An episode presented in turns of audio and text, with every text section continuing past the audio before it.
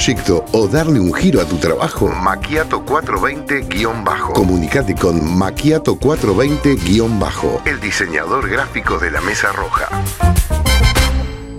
El bienestar de tu cuerpo, mente y espíritu está en Montevideo Zen, centro de masoterapia, masajes terapéuticos, estéticos y faciales. Reiki y reacondicionamiento físico. Comunicate con arroba Montevideo Zen. La sala del tiempo. La sala del tiempo. Sala de ensayos con excelente equipación y el mejor espacio. Sumate con tu banda a un proyecto que cuida tu bolsillo para que puedas cumplir tus sueños. Búscalos en Instagram, arroba la sala del tiempo, arroba la sala del tiempo y dale gas. Salón Mi Ilusión.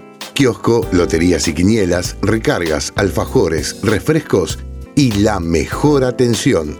General Flores 3008, esquina Chubut, a pasitos de Boulevard Artigas.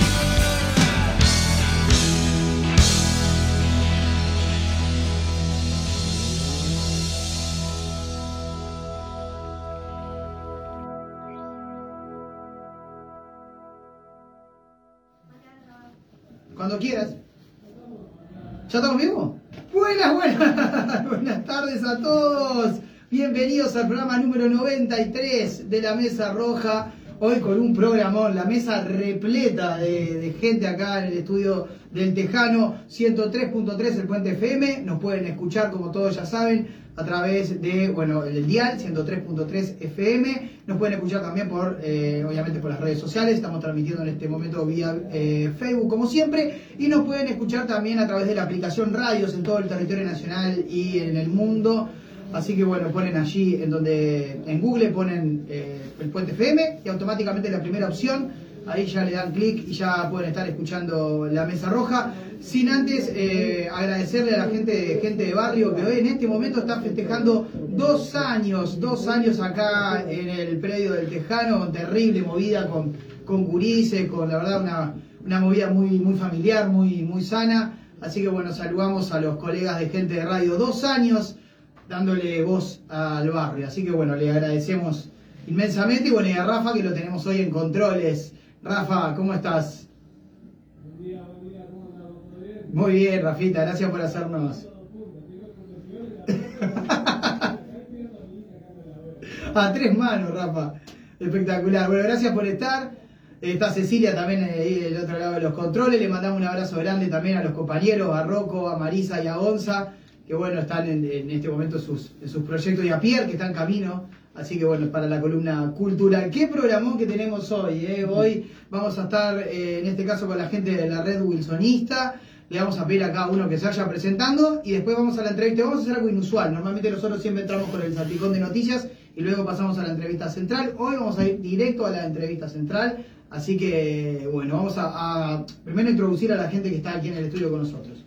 Bueno, mi nombre es Manuel Manrique, este, soy parte de este equipo, de este proyecto, de este grupo, eh, fundador de Red Wilsonista y bueno, eh, estamos acá hoy eh, agradeciendo este espacio que nos brindas este, y bueno, y también lo cómodos que nos sentimos al llegar. El Se encontraron con un festival, con nos una encontramos movida. con un festival eh, súper genial, la gente alegre y eso es, es lindo, esto es barrio, entonces nosotros somos parte Totalmente. de la sociedad. Totalmente. Ahora tú. Mi nombre es María Moreno, buenas tardes, soy administradora de Red Wilsonista por Montevideo. Este, también es un gusto estar acá, que nos hayan recibido con tanta eh, alegría y tanta música.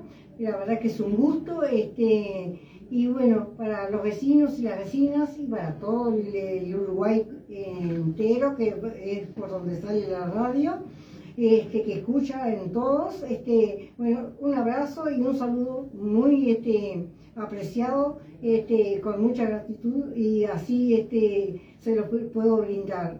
Espectacular. Bueno, y tenemos una visita muy especial hoy. Sin TV. El señor Z, El señor Z. Carlos Techera. ¿Cómo estás, estimado? Muy Muchas bien, gracias por la invitación. Un placer. Eh, es un placer estar a- acá. Y en- además en las radios, eh, en los barrios es donde más tiene que estar, eh, el que quiere integrar el sistema político es donde tiene que estar en las bases. En donde, en donde está la gente. En donde está la gente. Exactamente. Un placer. Tenemos otra visita también allá, pero que no, quiero- no va a participar. No, eh, don Carlos, el tocayo, es integrante de la directiva, pero no, no, no. No, Bien, no está bien. dando entrevistas. Bien, bien, bien, espectacular. Bueno, vamos a, vamos a hacer una pausita entonces. Y, ¿no? ¿Seguimos de largo con la entrevista? Bueno, buenísimo. Vamos a arrancar entonces con la entrevista del día de hoy. Vamos a hablar un poco, bueno, de, de la situación de la red wilsonista. Vamos a hablar también un poco de, un poco de todo. Vamos, hicimos como un salpicón de preguntas, así que vamos a tener para un rato. Y hay para hablar. Hay mucho para hablar. Hay mucho, mucho para hablar. Vamos a arrancar un poco con el, con el, por el wilsonismo. Me parece muy, muy interesante arrancar un poco por ahí. Porque he escuchado, no es de ahora, sino hace un tiempo atrás, de que hay como una cierta necesidad dentro del Partido Nacional de reflotar el wilsonismo. ¿no? Eh, cuando ustedes hablan de, de re- de reflotar, ¿por qué creen que hay que reflotarlo? ¿No, ya, no, ¿Ya no es parte del Partido Nacional? Bueno, yo te voy a decir que eh, el wilsonismo, es, a ver, el wilsonismo, porque ¿cómo, ¿cómo interpretamos qué es el wilsonismo dentro del Partido Nacional? Es una, es una conjunción de cosas, de hechos, de ideas, de formas de hacer política, que Wilson, en su pasaje por la política, y principalmente, o sea, lo que lo destacó, lo que lo impulsó, más allá de su trabajo, que hoy perdura, muchas de sus cosas, Junagra, Línea, un montón de, proyectos, él dejó algo, algo diferente. Empezó algo, le faltó vida para, para seguir instruyendo, para seguir compartiendo ese diario, ¿no? más allá de ser nacionalista, es la forma de encarar la política. Entonces yo creo que una de las cosas que, que a veces siempre digo, ¿qué significa el wilsonismo? El, wilson- el wilsonismo significa inclaudicable lucha por la libertad, compromiso, eh, un afán ciego de justicia, siempre, de, de equilibrio social, de buscarle la vuelta. ¿eh? Yo no digo de, de, ¿cómo te puedo explicar? Es como uno lo siente, yo lo siento siempre. Entonces, a veces explicarlo es difícil, porque es un sentimiento. O sea, más allá de la idea que yo tengo, más allá de cómo puedo expresar, o sea, yo transmito el wilsonismo porque lo llevo desde siempre, eh, ¿cómo te? Es parte de mí. Por eso digo, es un sentimiento y bueno, de ahí, y ahí vas. Entonces yo, yo siempre digo una cosa. Eh, a veces uno, ¿por qué es? Y porque yo me sentí identificado con aquel hombre, que eso creo que mm, en lo más cercano, ¿no? en lo contemporáneo, algo que ningún otro político lo ha hecho en esta época, en este siglo prácticamente, que fue bajarse de una candidatura, bajarse, decir, yo me bajo porque prefiero la libertad de mi pueblo, la democracia. Yo no he visto ningún otro que haya hecho. Ni ninguno de los que estaba actualmente, de la época también de esa, que haya hecho un gesto tan eh, noble por su país. Entonces, eso creo que nos hace diferentes. Entonces, claro, tenemos esa, ese- esa diferencia. Entonces, a veces dice la gente, la por ejemplo, que tú decías, ahora todo el mundo quiere ser. No, eh, todos podrán, todos podrán querer ser, pero no van a ser, porque eso se siente, eso se nace, o sea, se trae. Entonces, hoy en día, claro, hoy en día vemos a los herreristas, porque hay una diferencia muy obvia con el herrerismo. Entonces, eh, en ese choque que, que vamos a tener ahora, esta disputa interna, tenemos que poner y sacamos a flor de piel lo que es el wilsonismo. Y el herrerismo tiene otra forma de hacer política, es, bueno, tiene sus, sus métodos. ¿Qué chocamos? ¿Es posible que después de la muerte de, de Wilson, de alguna manera, el, el wilsonismo perdió pie con el herrerismo que, bueno, que gobernó en el, en el- Bueno. en el periodo del 93, Claro, ¿no? claro. Lo que pasa es que, a ver, en el directorio están las dos sillas, de Herrera, no. sí, de, de Herrera y de Wilson están atornilladas en el directorio, sus sillas. Están enfrentados. Porque uno iba por una línea muy de derecha y el otro iba más del centro. O sea, era más pueblo, era más, más este, integrador, una persona que tenía, más allá de toda su, su impronta, su impronta política, su carrera política, siempre fue de estar, o sea, estaba entreverado con la gente. Más centro izquierda.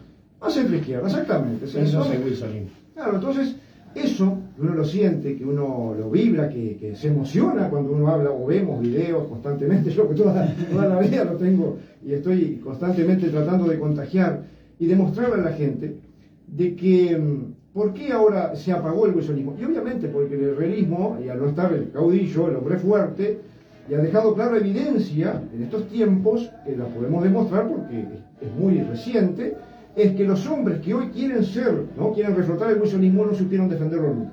Nunca, es más, nunca se pusieron la camiseta de Wilson, y me estoy refiriendo a Gandini, me estoy refiriendo a, y a un montón de hombres más, pero que ahora, por ejemplo, Bueno, por, ser- por ejemplo, Gandini es uno de los abanderados, y abro y cierro comillas, ¿no? Por, por esto mismo que, que tú decías, pero eh, Gandini ha sido uno de los que más ha, ha hablado de la figura de Wilson, quizás a nivel público, que más ha tratado de acercarse de alguna forma al, al- al wilsonismo. Ustedes no, con él, en este caso, no, No. no, no habría simpatía. No, no. ¿No lo siente wilsonista él? No, no, porque no lo es, porque él ha estado constantemente haciendo una cosa, o mejor dicho, diciendo una cosa y haciendo otra. Entonces, no va, acá nosotros no, acá no hay, acá no hay blanco y negro, acá es blanco y blanco, blanco y nacionalista. Entonces, cuando hay que defender los intereses de, de la, de gente, no digo de la, de patria también, porque somos todos integrantes de, de- de esta sociedad, pero digo de la gente, los intereses, saltan en evidencia, por ejemplo, todos lo- los sucesos que hemos tenido y de qué lado se pone. O sea, del lado de la gente o del lado del poder. O del, del-. Entonces hay una clara diferencia que denota que nosotros, en este caso, y con Carlos, que lo, que lo llevamos adelante como, como precandidato del revolucionista, es porque él calza en su pensamiento, en su forma de ser, en su forma de actuar, y que cumple con ese requisito. Entonces hoy Carlos Techera va a ser, eh, es de hecho el, el can- precandidato que va a estar disputando la interna junto con los otros blancos.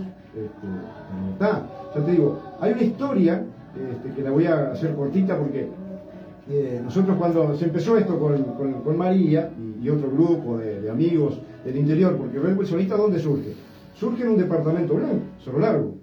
Este, es Sí, más, Toda la vida. toda la vida, exactamente. Entonces nosotros allá tenemos Cerro Largo, tenemos la lista 22, Cerro Largo cuna de blancos, Sí, sí, Aparicio- Aparicio Sarabia. Entonces tenemos muy arraigado a Aparicio y a Wilson. ¿Y a Wilson por qué? Porque mi madre fue compañera de Wilson en la escuela y en el liceo. Y el padre de, de Wilson, el doctor Juan Ferreira, era el médico de la familia. Entonces, un tipo muy noble, muy caritativo, muy- o sea, estaba entregado a su función, pero aparte en lo social colaboraba. ¿no? Mira, hay cada historia que yo creo que te conté en la llamada por Sí, sí, sí. un montón de cosas que, o sea, eso lo hace la gente de bien, gente que le, que, que le sale del corazón, que le nace. Entonces, creo que esa, eh, eh, hay algo que nos define y obviamente en una charla o en una conversación salta a la vista quién está de un lado y quién está del otro. Yo siempre digo que el wilsonismo es, eh, eh, tiene algo muy particular, ¿no? Que la izquierda la tiene en la mano del pecho de las grandes multinacionales diciéndole, paren, acá hay seres humanos, hay pares, hay gente que trabaja, hay gente que la sufre. Y la derecha es- está atendida al pueblo. Eso es lo que tiene que ser, la conexión. Y eso es lo que buscamos nosotros, ¿viste? Bien, ¿no sienten un paralelismo con el vallismo? Ahora, claro, hablando de eso. Porque está pasando en el partido, con el Partido Colorado que, que el, el vallismo, eh, digamos, no hay quizás una, una, una lista o una agrupación que represente al viejo vallismo, No. De hecho, Fernando Amado, que quizás era la figura que más se podía acercar a esa, a esa visión, ¿no? Eh, se fue también del Partido Colorado. Claro, que, claro, ¿qué pasa? Lo que pasa es que hay una. A ver, eh, el Partido Colorado, que, que es una cosa, ha sido, obviamente, por eso siempre digo, esta coalición, que las coaliciones se ha demostrado en el mundo, no, no dan buenos resultados. Estamos viendo acá en Uruguay lo que pasa. Y lo vamos a padecer.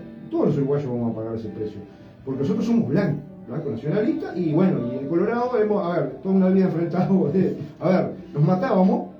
Y ahora eh, vamos a ver, siempre va a haber algo, un sesgo de revanchismo de uno al otro. En el momento que se pueda, se la van a dar. Entonces, eso no conduce a nada bueno. A ver, porque un hombre quiera llegar al poder y sacrifique todo su pueblo por un capricho, a veces, yo creo que a veces tenemos que poner la balanza, el ciudadano común, poner la balanza qué está votando, qué quiere, qué, qué piensa de su futuro, cuáles son sus sueños. ¿No? Porque viste que los claudican así, nos decían, Sí, por unas chapas, a veces por un, por un caño, por un balastro, por yo qué sé, por un favorcito, hipotecan el sueño de su vida o el de sus hijos. Yo creo que la política tiene que cambiar, hay que ser más sentida. Eh, se siente y se dice. Y bueno, después se ve, pero claro, pero tiene que ser así, espontáneo, algo natural.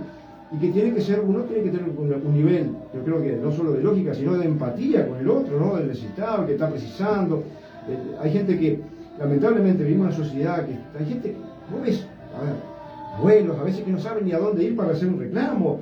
Eh, nadie les ayuda, todo el mundo viste en su, en su, para su yo, ¿entendés?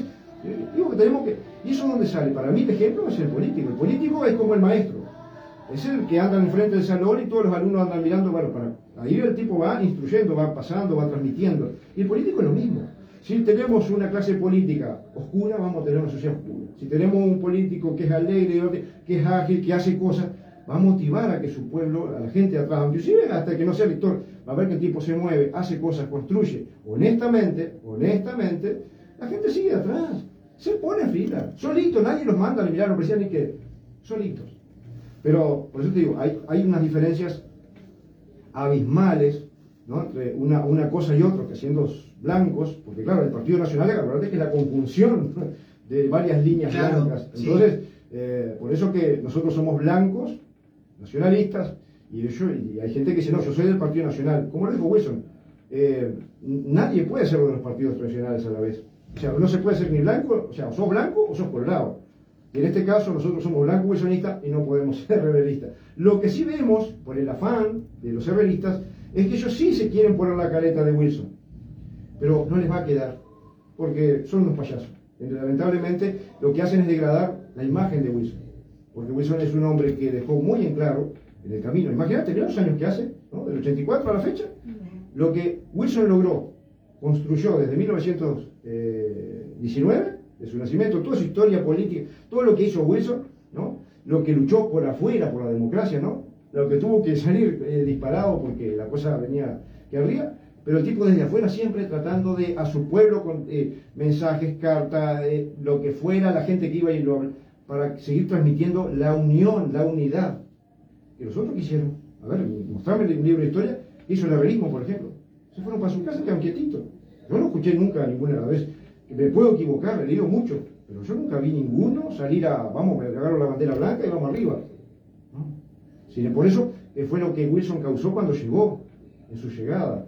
La, la emoción que generó. Imagínate que todo un pueblo salió a las calles. Todo, no importaba si estaba, bueno, había tanque por todos lados. Tanque, milico, eh, la- lo- lo- los Sí, sí, se, se la jugó en un tiempo. En un tiempo difícil y salieron a esperarlo, porque claro, tenían lo peor, ¿no? Sin embargo, bueno, el tipo vino y dijo, bueno, está perfecto, yo vuelvo, ¿no? Este, que hay varias canciones que hacen referencia, ¿no? Este, Wilson, anda en el río, ¿entendés? Entonces digo, hay canciones que dicen muy claro y son reales, porque fueron hechas sentidas, escritas y sentidas en ese momento, un momento muy importante no solo para el país, pa- para todo el mundo, estaba en juego la libertad, la democracia, ¿eh? la estabilidad, o sea, todo lo que, el Uruguay venía padeciendo, él dijo, yo me bajo, perfecto, voy preso, entrego, pero la paz y la democracia se dio. Y eso no lo he visto en otro, de, de- de lo contemporáneo. me Sí, sí, total. Esto, bueno, to- toda esta situación hizo que ustedes quisieran crear, digamos, esta, esta, esta agrupación. ¿Cómo fue? Eh, cómo, ¿Cómo se formó Red Wilsonista? Y, y bueno, eh, ¿cuáles son sus objetivos, digamos, de acá a futuro? Bueno, la creación es bien fácil. Una, al yo ser tan, no digo fanático, pero sí, sí, tengo, no puedo ocultar eso. Soy fanático, soy fanático. Y bueno, y empezamos en, en las redes porque yo soy muy de compartir, siempre, constantemente, por- compartiendo cosas de Wilson, imagen, historia, eh, mensajes. Buen trabajo Este, de redes sociales. eh. Sí, exactamente. Entonces, eh, con María, que me acompaña hace ya como casi ocho años en esto, eh, compartiendo, y ahí empezamos, y amigos, y, y esto y lo otro, pum, pum, pum, y, y se fue dando, entonces empezamos, empezó, claro, empezó como, yo lo hago porque lo siento, pero en eso que yo hago como lo siento empezó a tomar otra dimensión, porque la gente empezó a ver que había gente comprometida con la causa, con esa causa wilsonista, con la idea, ¿no? Porque la parte política la, va a hablar Carlos. Entonces, eh, con la idea, yo digo, bueno, entonces, ¿qué vamos a hacer? Y hablo con un amigo allá que vamos a crear una, una agrupación a nivel departamental primero, ¿no? Vamos a crear una agrupación, sí, bueno, movimos todo, le dijimos a la gente, perfecto, asamblea, cerrado con una blanco. Digo, pero nos falta algo, falta una pata acá. Porque tenemos mismo porque también lo vivimos, ¿no? Fuimos, acompañamos a Villa, todo un tipo que, una dinámica bárbara, lo que le costó, lo que pasó, todo el trajinar político que tuvimos a cerro largo, ¿no? Ese revuelo con la muerte de Villa. Entonces digo, uno, digo, por acá nos falta algo, nos está faltando una pata, una... Y se me ocurre, digo, bueno, voy a crear, vamos a empezar con Red Wilsonista. Red Wilsonista, ya eh, hicimos, a ver, un logo, no anda, bueno, vamos a El nombre lo inventaste tú, digamos. Sí, Bien, sí. Entonces, entonces empecé con el logo, no, no me gustaba. Este, y bueno, María sabe bien, te puede contar ella después. Entonces, bueno, este no, este sí, ahí empezamos. Y entonces hablaba con uno y con otro, ¿te gusta este? Ah, qué bueno, ah, bueno, ya qué hacemos. Y ahí empezamos. Fue la construcción, porque uno lo cuenta muy rápido, pero son años de proceso. Sea, yo te lo puedo decir que el Revolucionista se armó, bárbaro, pero esa construcción tiene mucho tiempo, mucho tiempo de trabajo, de, de analizar. Entonces, claro, llegamos, estamos, juntamos todo ahora, mandamos todo para el directorio, estamos esperando tener un número, una representación a nivel nacional, nos faltaba algo. Y aquí, ahora Carlos, es ese algo que va a tener es la pieza que faltaba. es la pieza que faltaba, porque también... Qué, el qué bajo hemos caído en el Por algo lo eligieron. Por algo lo eligieron. Pero pasó, pasó más de una década, más de 10 años, desde que se comenzó, de, que de la idea que comenzó Manuel, a que se fuera formando de a poco, de a poco, yo me fui sumando, y como me sumé, yo se fueron sumando de todos los departamentos, por eso eh, tenemos a toda la República, a todo el país, este, eh, eh, grupos. Ya, ya- ya lograron af- afianzar el grupo, digamos, en otros departamentos, no solo en Largo. No, no, en todos los departamentos. Este, por eso justamente que pude- podemos sacar este, la agrupación este, a nivel país. Bien. Este, y como dijo Manuel, acá tenemos la pieza que nos estaba faltando. El señor Carlos El Techera. señor Carlos Techera. Carlos, bueno, vamos a pasar un poquito para la política. Entramos en lo nuestro. Entramos en, en un ping-pong complicado acá. Contame cómo, cómo ves la actualidad del gobierno, eh, qué, qué te parece estos, bueno, estos, estas situaciones que se están dando a nivel de la justicia, eh, cómo lo ves en líneas generales. Bueno, voy a ser lo más claro posible. Yo creo que el presidente de la República, el doctor Luis Lacalle Pou y compañía, tuvieron una serie de episodios en donde la excusa no lo vi, no estaba, confié, no confié, no llevó al punto que estamos ahora. Lo que está pasando en el país, lo dije el otro día en un video y creo que inclusive haciendo nombre de Cientebet, eh, lo subió. A mi entender, el presidente de la República en estos momentos debería estar enfrente a la Asamblea General dando explicaciones de lo que pasó. Porque a mí no vengan a decir que eso fue un accidente, porque no. Hay un mandato del presidente de la República en la reunión, hay responsabilidad del presidente de la República. Responsabilidad no quiere decir acusarlo de un delito. Él es el responsable del poder ejecutivo. El presidente no tiene amigos. Tiene orden y mandato que le da el pueblo por medio del voto. Entonces, todo lo demás son excusas. Y a mi entender, el presidente de la República tiene que dar explicaciones de lo que sucedió. Y si se lo encuentra culpable, tiene que dimitir. No importa si es blanco. Pero en este país se tiene que terminar de una vez por todas, porque seamos blancos, seamos frente a o colorados, vamos a defender a los nuestros. El corrupto tiene dos lugares, afuera y a la cárcel. Del gobierno igual se usa esta lógica de que, eh, bueno, se ha, digamos, de alguna forma echado ciertas, ciertas personas que han tenido responsabilidades en ciertos hechos y lo usan como una forma de decir, bueno, en nosotros eh, pasa tal cosa y bueno, la gente que cometió el delito se va. Claro, pero yo te, te explico algo. Vos podés tener ministros corruptos o dirigentes de alto peso dentro de los ministerios que cometan actos de corrupción. Sí, podés tenerlo, van a tener todos los gobiernos. Eso es algo ejemplar en, la política global, ya no en Uruguay. En todo el mundo existe eso.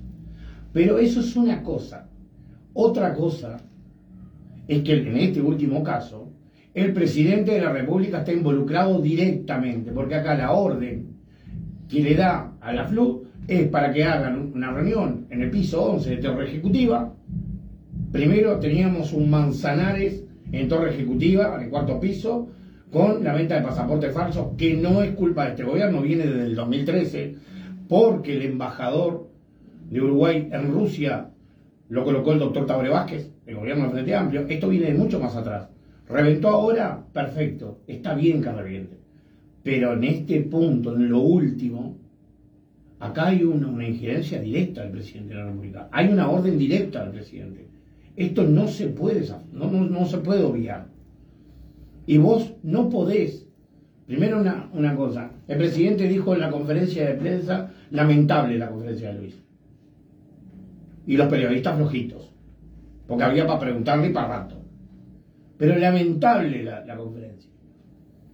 Porque vos no podés decir, bueno, sí, eh, la orden la di yo, que se reunieran, solamente pasé, hola, ¿cómo están? ¿Todo bien? Y me fui. Esa parte yo se la puedo creer, porque es muy difícil que el presidente de la República intervenga directamente. Primero porque no se va a arriesgar, pero no lo hace ni Luis ni nadie, al menos que sea muy grave. Segundo, no menos importante que lo primero, el presidente dice, yo di la orden, pero confío, confío en la FLU que hizo lo correcto, pero él no tenía ni orden ni mando para decidir. Bueno, entonces vamos a entenderlo. ¿Quién es el culpable acá?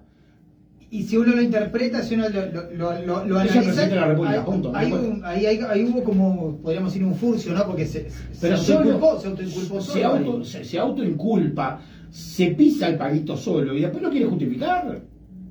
Yo no estoy acusando al presidente de la República de un delito, porque yo no soy juez, pero digo que políticamente el presidente de la República tiene la obligación, no el derecho, la obligación de presentarse ante la Asamblea General y dar a conocer qué fue lo que pasó.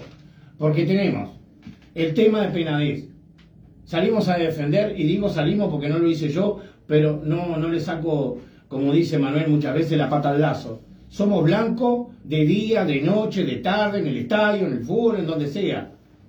Somos orgullosamente blancos. Entonces no nos vamos a andar sacando la responsabilidad porque no estábamos, no tenemos nada que ver. No, no, no. Somos blancos, vamos a sernos responsables de todo, lo que estaban y lo que no estaban. Pero no me vengas a decir que Penades nadie sabía lo que hacía Penades. Sí, son acusaciones- Y salimos a, defender, además salimos a defender al senador y nos olvidamos de la víctima. Pero en fin, ¿en qué cabeza cabe de que una violación vos salgas a defender a un senador de la República para que no se te caiga medio estado abajo? Y no nos preguntamos si están vivos, si qué les pasó a, lo- a las víctimas. Las víctimas no importan. ¿Defender la postura de un juicio político? Por supuesto que la defiendo. Es más, tendría que haber un juicio político. Porque el juicio político no lo culpa de nada. Pero el juicio político sí le da al país la tranquilidad que tiene que tener de que tiene un gobierno que se hace responsable y es serio. Todos vamos a cometer errores en el gobierno. Todos. Porque si vos tenés mucha gente dentro del gobierno, vos no podés controlar todo. Pero cuando hay un error, el responsable, si yo mañana soy el presidente de la República, y Manuel comete un error, la culpa no es de Manuel. El primer responsable soy yo. Después, el- la falta que haya cometido Manuel, bueno, si es política, se le pide la destitución y afuera, y si es legal, es la destitución y entregado a la justicia. Y yo con Manuel tengo buena relación. Él es el que inventó esto y, y me dio la oportunidad. Pero yo le he dicho a Manuel, yo no acepto corrupto, soy anticorrupción. No me gusta el corrupto, y menos el político corrupto, porque le hace mucho daño a la población. Porque la población no tiene las mismas armas que tiene un, y el mismo poder que tiene un político. Y soy un defensor del Partido Nacional, pero siempre y cuando esté parado defendiendo la Constitución de la República, respetando el beneficio vigente. Evidentemente esta situación genera un daño en la imagen del Partido Nacional, la- en la opinión pública. No, vos sabés que no. ¿Cómo lo ves vos? No, no, no, no. ¿O solo afecta al herrerismo? No, no, afecta al herrerismo directamente. Yo creo que con todo esto, aquello que Manuel lo puede saber mejor que yo, eh, había siempre una eh, ese comentario del herrerismo, que el herrerismo era corrupto, que era clasista. yo creo que Luis Lacalle Pou, el señor presidente de la República, se encargó de hacer todos los desastres que necesitaba para decir, bueno, sí son corruptos. Lo lamento. Lo lamento, y son compañeros nuestros. Ahora, ¿todo el herrerismo corrupto? No. Hay mucha gente buena que quiere hacer las cosas bien. Pero como decía Manuel, para tapar sus actos de corrupción ahora son wilsonistas, hasta el perro de Luis es wilsonista. Pero se olvida el presidente de la República y todos aquellos herreristas cuando quiso subir el padre del presidente de la República al ómnibus y Wilson le dijo una frase magistral, acá no suben traidores. ¿Por qué será? Entonces digo, yo creo que el Partido Nacional va a salir bien parado de esto, porque se tiene que limpiar. Bienvenido sea todas las acusaciones que haga, así eso va a ayudar a mantener las banderas del Partido Nacional flameando y en base, como partido político, a responderle a la patria, porque eso es lo que importa, la patria. El partido es circunstancial. ¿Crees que Heber tendría que haber re- re- renunciado antes? Bueno, yo se la pedí a la renuncia hace un año que se la vengo pidiendo. Primero que Heber tiene el problema del puerto. Cabildo Abierto cuando fueron a votar no sabía que habían hecho un arreglo en el puerto y, era parte de la coalición. Porque se quedaron mirando a los tres senadores como diciendo, ¿y esto con qué, con qué, se come esto? ¿Qué pasó acá? Entonces ya venimos con el tema del puerto. Y, en, Heber yo creo que salió a hacer lo que quería hacer la Rañaga y no se puede comparar la Rañaga. Usted está más afín con la rañada. en este Es que para ¿no? mí es el último caudillo wilsonista que, que queda. que quedaba. Sí, sí, sí. No el resto, ¿viste? A ver, por la patria tiene. Yo tengo la esperanza de que esa lista se nos termine uniendo. Van a tener que van a tener la obligación y la necesidad de venir con nosotros si quieren representar el nombre de Wilson. Y te voy a decir más. Hay una, como lo he dicho siempre, hay una camada de gurises, va, muchachos, jóvenes en el Frente Amplio y en el Partido Nacional, que si les dan pista y no les ensucian la cabecita de acá, con la ideología y todas las chanchadas que se mandan inclusive en este gobierno, van a ser los mejores políticos de los últimos 50 años. Hay que darle pista. Hay que darle pista. Y te digo más, dentro del Frente Amplio hay muy buena gente, que los tienen tapaditos. Y en el Partido Ese Nacional. es un tema, ¿no? Del- y lo hemos comentado muchísimas veces acá, el tema de que, bueno, como en políticos, digamos, de, de- de gran edad, de gran trayectoria, bueno, que de alguna forma van un poco limitando a, a- a los nuevos ingresos, como dice. Manuel, están atornillados. No, los- no, pero no lo sacan ni, ni a, ni a bombazo. Pero es un tema que también está en la política, está en todos los partidos. Creo que, que el, el ejemplo más grande, bueno, ahora en el Frente Amplio eh, fa- falleció Danilo Astori hace, hace, Fue lo- hace el, último, poco. el último gran caudillo que le quedaba. y están quedando muy pocos de aquella vieja camada, ¿no? Hoy, hoy en día, bueno, hay quizá, como decís tú, también muy, muy, muy, buenas, muy buenos dirigentes que están tratando de ir haciendo sus armas, pero también son muy jóvenes y otros que con 40, 50 años recién están pudiendo salir del cascarón, porque, bueno, eh, los espacios están... En el Partido Nacional también pasa con... eh, Perdón que, que termino el- el- la cuestión. Con Álvaro Delgado, por ejemplo, Sí, que quizás en el Partido Nacional pase que es una que es una figura que a nivel de quizás, quizás de la opinión pública no es tan reconocida o una persona no tan querido. carismática. No es querido. Pero sin embargo, si uno se pone a analizar dentro del herrerismo, no hay otro plan B o otra persona que pueda hacerle sombra. Yo creo que el Partido Y en el Nacional- Partido Colorado también pasa. Yo creo que en el Partido Nacional eh, y en el Partido Colorado, en el Partido Nacional tiene una ventaja.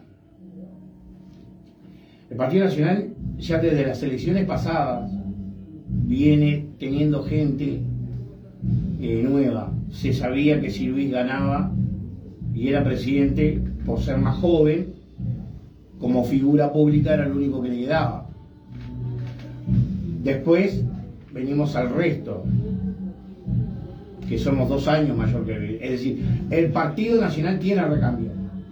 El problema es que el Partido Nacional tiene un recambio que es mucho más profundo y bien dicho y expresado por Manuel, es que viene, eh, el Partido Nacional viene a reconstruir en estos próximos años, va a reconstruirse los sectores del Partido Nacional. Es decir, el wilsonismo va a tomar otra vez el protagonismo que tenía que tener y que nunca debía haber perdido. El problema del Partido Nacional es que liquidó tanto con el wilsonismo que hubo una parte del partido que quedó desnuda.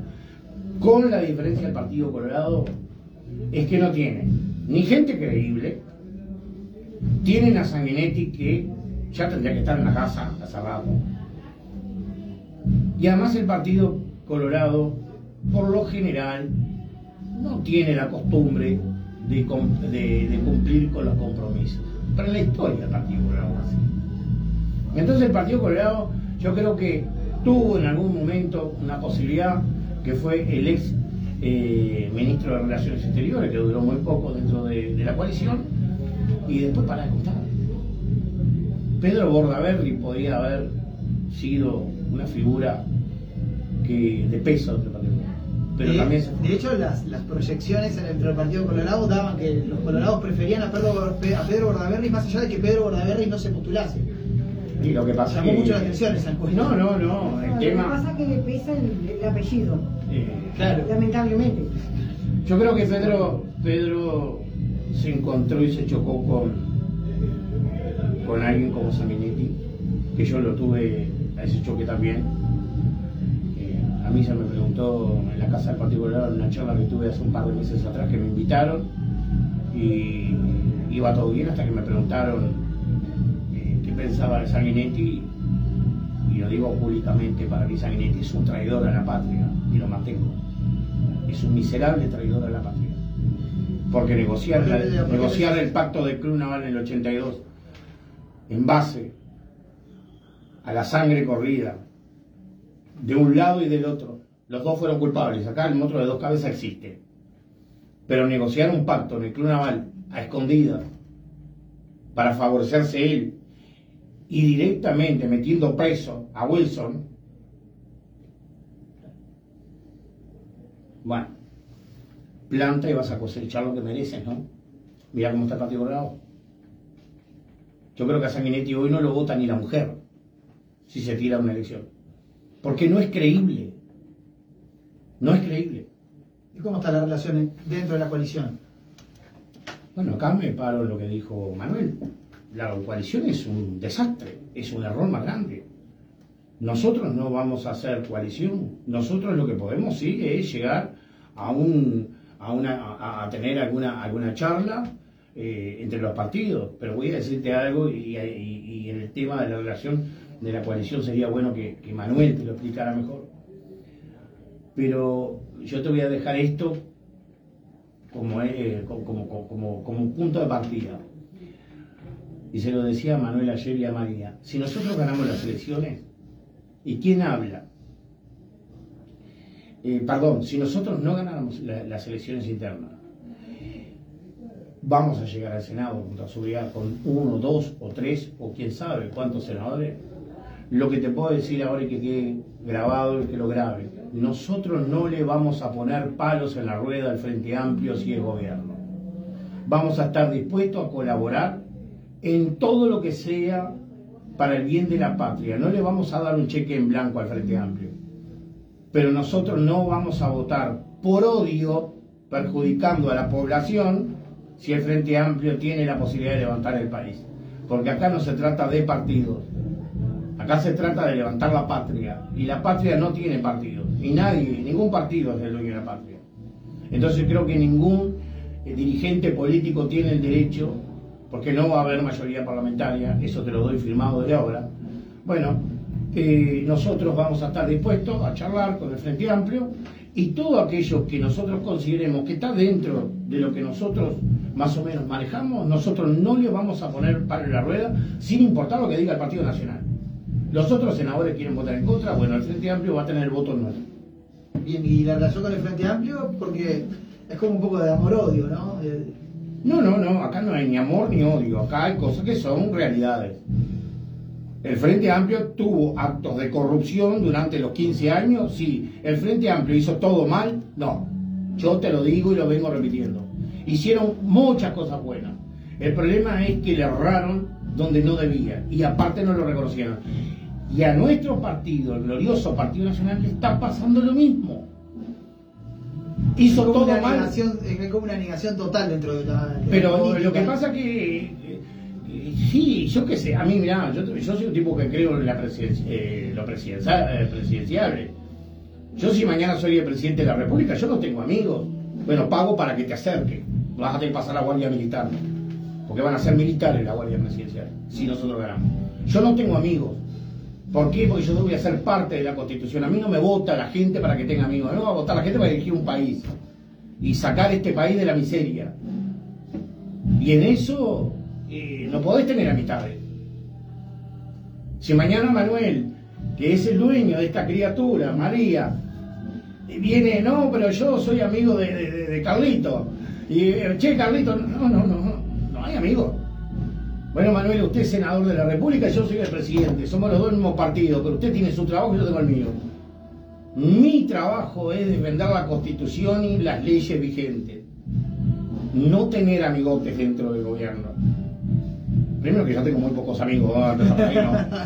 Una, una de las cosas agregando de eso, que gracias a ese amiguismo es lo que está pasando y lo que ha venido pasando, porque como soy amigo de aquel, le dijo que él haga lo que quiera y, y, y barremos para abajo la alfombra. Entonces, esto es una, es una bola de nieve, imparable. ¿Dónde va a parar? Yo creo que en este, en este 2024 el Uruguay en sí va a tener la oportunidad, el ciudadano común, el que, al que nosotros queremos realmente que llegarle. Yo, yo- a mí no me interesa llegarle a hablar, yo no le hablo a los políticos, a mí no me interesa nada. Yo quiero hablarle a la gente, es donde vamos a decirle qué vamos a hacer, cuál es nuestra propuesta a la gente, para la gente. Político, el otro, si me odia, me le da lo mismo, porque en realidad yo no quiero, y eso es otro gran problema que ha tenido este país, que por miedo a que no me voten en la próxima elección no hago las cosas correctas. Yo creo como dijo Carlos, las cosas hay que hacerlas bien, de una, de, así de entrada. Si la gente al año siguiente ve que fui muy malo, que no, bueno, para mi casa, listo, ya está. O sea, yo no, a ver, vemos qué es lo que está pasando ahora. Del 84 a la fecha vemos gente que está ator- atornillada en el poder. Hace lo que sea necesario, vende la madre, a lo que tenga vende, de, sangre, ¿no? Hace pactos de sangre para seguir estando en el poder, para seguir currando, viviendo y, y- y- sosteniendo. O sea, entonces, ¿qué tenemos? Tenemos un Estado holgazán, perezoso, vetusto, Claro, el problema, perdón que te interrumpa, y en todos lados, lamentablemente, te ponen un techo. Y, el, y la política no, de- no es la excepción. En todo, en todo trabajo, en toda empresa, en lo que sea, hay un techo. Y te ponen un techo y no te dejan subir. Y por eso justamente están atornillados. Mientras ellos no salgan de ahí, el gobierno se va a quedar eh, trancado hasta que lleguemos nosotros. Bueno, nosotros ya estamos, ya Y estamos. complica, y complica- y eso también complica el recambio generacional. Claro. Porque al tener mucha gente atornillada, 20, 30 años sentadas en el Senado, y hay 40 años. 40 años, como hay Ah, otros- te estaba refiriendo. Y Es un techo que te ponen. Entonces tú no podés subir mientras ellos están atornillados acá. Ese techo lo tenés. Claro, ahí porque para, para, para la- los que seguían la línea, a ver, yo fui, Carlos también, todos fuimos militantes, ¿no? Militantes, yo de chico, de chico ya representaba, por ejemplo, la estudiantil de la época, y siempre fui rebelde. No, yo no sigo así, aquello está mal, está mal. No, no, ah, te vas solo, no importa, me voy solo, pero lo voy a hacer lo correcto. Capaz que por eso, capaz que en la vida no llegue a, o, o diga, a ver, eh, va Manuel, mirá cómo la pelea, la pelea, y, y le cuesta subir escalones, para- pero yo duermo tranquilo, Con la conciencia tranquila. ¿Sabes por qué? Porque estoy haciendo, voy por el camino correcto. O sea, yo, eh, está Carlos acá, nosotros tenemos, hemos, podemos, vamos a tener diferencia, obviamente. Carlos va a ver negro, yo voy a ver azul, yo que sé, vamos. Y la vamos a discutir frente a frente y ponerla, porque esto es la comunicación lo que importa, poner arriba de la mesa, bueno, yo, esto es esto, y bueno, y ahí vemos, vamos, pero hay que charlarlo. Y, y es lo que está pasando ahora este hermetismo, que se nota, está, ¿no? Se nota todo el hermetismo que hay, esto y lo otro, y ponen baño de agua fría arriba, ¿entendés? La, la- la olla está en rojo vivo y le están poniendo baño de agua fría por todos lados. Bueno, este, por eso creo firmemente, y esta va a ser una de las, de, de las tantas entrevistas, si Dios quiere, Sí, ¿no? Y que, que- agradezco este, este espacio y vamos, creo que todos, este, eh, que es la primera, porque ya tuvimos otra, otra introducción en otro grupo, en otro, en otro programa acá, pero continuar. Era gente de recinto urbano, los Exactamente, exactamente. Este, y que hoy también, que no me voy a escapar, no me voy a dejar pasar, Juan Cristino, nuestro muchacho. Sí, que un Juan, un- un- muchacho, un muchacho canoso, pero es un muchacho, es un gurí. Todavía le vamos a mandar un saludo a Juan Cristino, que está Sí, operadito, supuesto, operado. Este, él venía con otro proyecto que también Sí. tiene red, que lo voy a comentar eh, y después ya me, me dejo con Carlos, que para eso está él. Yo, yo estoy con otra cosa, o sea, viste que tiene cada uno hombre, digamos. Él, él- él- él va a ser la, la cara y que va a tener que poner el pecho para las balas. Este, nosotros somos lo, la, la, la, la- la que vamos a armar toda esta, que armamos la red, ¿viste? Mm, valga la redundancia, armamos la red. red de decir, bueno, esto es el camino que la gente tiene que ir. El Red Wilsonista creó un grupo que se llama eh, Amigos Peludos. Amigos Peludos, ¿qué hicimos? Utilizamos la estructura de la Red Wilsonista, los contactos, toda la gente de los diferentes departamentos, de los 19 departamentos, y empezamos a, con Juan, eh, que, que le gusta el tema de los animales, a mí también, ¿no? De verdad que hablamos, Sí, somos todos bicheros, amantes de los, de los peludos. acá también. Entonces, eh, yo digo, pues hay, una gran problemática. Tenemos una, una problemática en el país con, bueno, los perros sueltos, la, la gente, pero no es culpa de los animales. De la gente que cría animales, no los cuida, los maltrata. Bueno, entonces Juan se fue aprendiendo. Y digo, bueno, es una cosa, le vamos a armar un grupo. Es más, hicimos un loguito, hicimos... Sí, lo vi muy bonito. eh, armamos todo, pero no le ponemos tinte político, porque el animal no tiene color ni pelo político, ni sabe. Lo que, queremos es el bien común para ese animal. Entonces, no me parecía correcto. Entonces, cuando hacemos los grupos, mire, Revolucionista se creó esto y usamos la estructura de comunicación, sea, los canales de comunicación. Pero políticamente, lo que sí queremos que ustedes están, porque gente en el territorio, gente que sale a rescatar, gente que eh, hace beneficio por juntar plata para las comidas, todo eso, júntense, armen un proyecto. Porque, ¿qué pasa? Cada vez que va la gente, un- una protectora al Parlamento, Claro, la atiende, le palmea la espalda, le dice, sí, sí, todo bárbaro. Pero van solo, o sea, va, va una protectora de poner del Cerro Norte, va otra de. O sea, ahora si vos me llevas y van cinco o seis personas referentes de un país con una idea, de un programa, de un proyecto, pues ya los va a mirar de otra manera. El parlamentario lo va a mirar así, pues esta gente viene con peso acá, porque trae una estructura. Claro, trae, seguro. Entonces, eso es lo que estamos rompiendo, porque hay un yoísmo muy total, hay un, a ver, hay un, cada uno quiere echar agua para su molino, inclusive está en este tema, ¿no? Entonces, ¿quiere, ¿cuál quiere ser más protagonista? Yo les digo, no, gente, esto no es así. Lo que hay que hacer es, todos nos juntamos, dividimos la carga y llegamos mucho más lejos, nos cansamos menos, hacemos las cosas más, más, más loables, más realizables. Porque es camino. romper esa, esa retórica de, de individualista, ¿no? De, con el discurso. Del, del, como Con el decimos, del di- yoísmo, ¿no? Sí, yo con el discurso, porque yo les hablo cada tanto y les digo, gente, esto funciona así. les hago, ra- les hago razonar, les, hago, les pongo ejemplos, les hago razonar, les explico cuál es el la- la- o sea, fundamento, argumento, les hago todo un- tengo que hacer toda una, una perorata un discurso que no es político, pero a la vez es político, porque es para el bien de ellos Sí, claro, por supuesto. de todos y les focalizo que el problema a resolver no es el problema de la gente, es el problema de los animales. O sea, que se focalicen en eso y van a ver que las barreras se disipan. Desaparecen, desaparecen el yoísmo, el, el yoísmo porque yo te voy ayudando y voy a colaborar automáticamente. Está conectado, digamos, con, por ejemplo, con la gente de animales sin hogar, tipo Sí, sí, cosas. varios grupos, Juan Destino, que lástima que no puedo ver, pero ya lo vamos, ya Lo vamos a vamos a tener, ver sí, sí. Porque, ¿qué pasa? Está Red Bichera, y hay un montón de Sí, la más. también. Eh, entonces pasa algo y se comunican dentro de ese grupo para rescatar uno. eh, Pero lo importante que a mí más me interesa, como que Juan viene armando todo un plan, un proyecto, es para que haya resultados, de- que, que eh, que se pueda legislar, cosas que se puedan corregir. O sea, hay cosas que están sin legislar, por ejemplo, alguien mata a un y no pasa nada, porque, porque sí, ¿no? No digo porque sea mal. Claro, porque el tema de que el, el- animal, digamos, no es, es considerado un bien y, y- no, no es considerado un, sería un ser humano dentro de la Constitución, Claro. pero tendría habría que como que amoldar Bueno, eso, ¿no? claro. Que no sea un bien, Exactamente. como un mueble, Claro. ¿no? Tener un perro pasó, tener un pasó, mueble. pasó un caso en Melo hace poco, un muchacho castigó un cachorro, lo, lo, lo, lo- lo mató, pobrecito, entonces, porque estaba enojado con su novia, o sea, ¿qué culpa tenía el animal? Si la novia... legislación actual, eh, en el, tanto en el Código Penal como en, la- en- en las leyes votadas por el gobierno, no este, sino inclusive creo que viene el gobierno de la calle, si no me equivoco, los animales tienen protección. El problema es que no la cumplen. Nadie cumple con la ley. Pero eso es un problema legislativo. Entonces cuando nadie cumple con la ley, a la justicia tampoco le interesa mucho, pasa la- lo que pasa. Pero las leyes están. Hay que llevarlas a hay que hay que llevarlas a- aplicarlas, nada más. Hay que llevarlas a cabo. Claro. ¿Cómo, eh, eh, ¿Cómo hace la gente? Porque es muy importante eso de los peludos. Después igual, al final de la entrevista, pasamos todos los chivos para que la gente bueno, pueda ingresar y ver las redes sociales, porque realmente está, está, está muy interesante. Eh, yo soy de esas personas que está todo el tiempo publicando cuando veo un perro que está perdido, o cuando veo uno en la calle también, estoy atento. Eh, tengo animales, Claro, eh, son mis hijos. Claro, exactamente.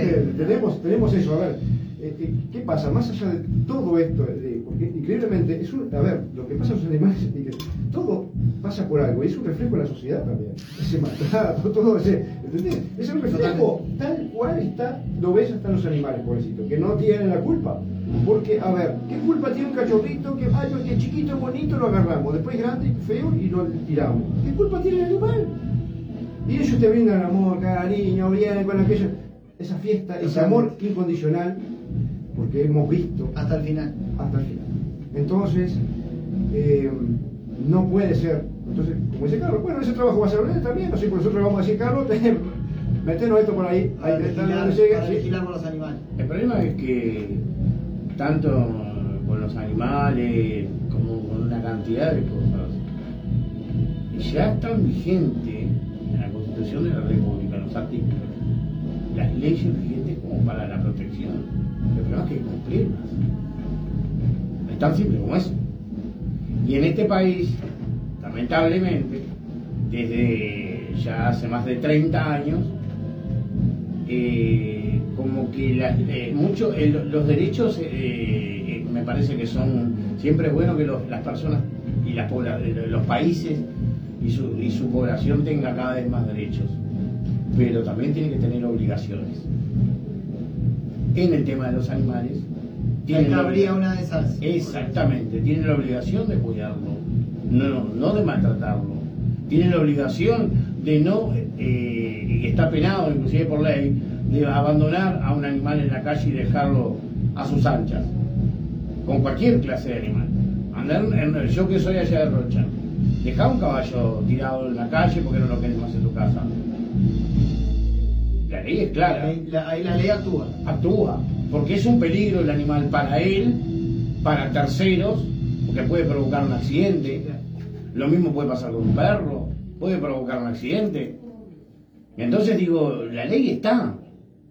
Hay que hacerla cumplir. Exactamente. Mira, te cuento un caso que pasó en Melo hace una semana más o menos, que todavía no sé las condiciones. Un chiquilín eh, andaba en un caballo de, de carreras, se desboca el caballo, sale a la ruta, se da contra un camión, muere el caballo. El chiquilín estaba grave el CTI, con el todavía no sé, no, no, no, no, no biché ahora a ver este, cómo estaba, en qué estado estaba.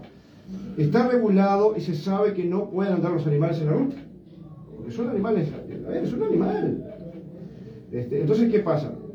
Ya había pasado otro caso en la, en la misma, más o menos en la misma zona, que termina también dándose contra un ómnibus. Muere el caballo también. ¿Entendés? O sea, ¿qué pasa? La policía pasa y para no molestarse, pero a ver, dijo, no, no, mijo, acá en la ruta no, vaya por otro lado. Así tiene que actuar.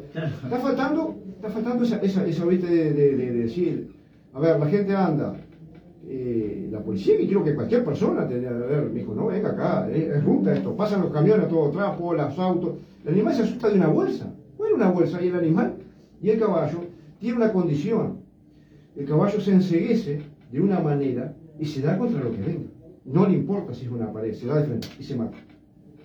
Todo animal asustado, principalmente los caballos, la, la- la vaca no es tanto, la oveja también es otro bicho que se da y se mata. Se mata. El perro ya no es tanto, el perro si sale asustado sale, Sí, lo ya. que diga mal, pero como este trata de salir del, del, del, del, ruido, del ruido, sí. Pero el caballo no, el caballo sale y corta derecho, si hay una casa ahí se da contra la casa. Y el gurí, pobrecito, el chiquilín, claro, no lo pudo sujetar, este se asustó, y ya te digo, y el otro costó una vida, o sea, y seguimos en lo mismo. Entonces, ¿qué pasa? Siempre nos acordamos Santa Bárbara después que truena. Este, los semáforos que han puesto en Melo porque ya murieron 10. ¿Entendés? La nomada porque murieron 5. O sea, siempre. O sea, y nosotros pasamos. Para que, esperar que pase algo grave para que se tomen las medidas. No, no, pero y así el país, por eso digo, así nos dice lo que está la sociedad, porque actuamos en consecuencia, pero que pasaron no una, diez, ¿entendés? Entonces digo, creo que hay- pues, estamos precisando realmente un recambio importante en muchos aspectos y en muchas cosas. Este, yo creo que está bueno, y Carlos dijo una cosa hoy, que hay una camada de, gurises, que nosotros estamos teniendo ahora justamente viendo eh, la gente de Florida, de Flores, que están bastante, bueno, vapuleados, la gurizada a ver, estos sistemas políticos que son robasueños.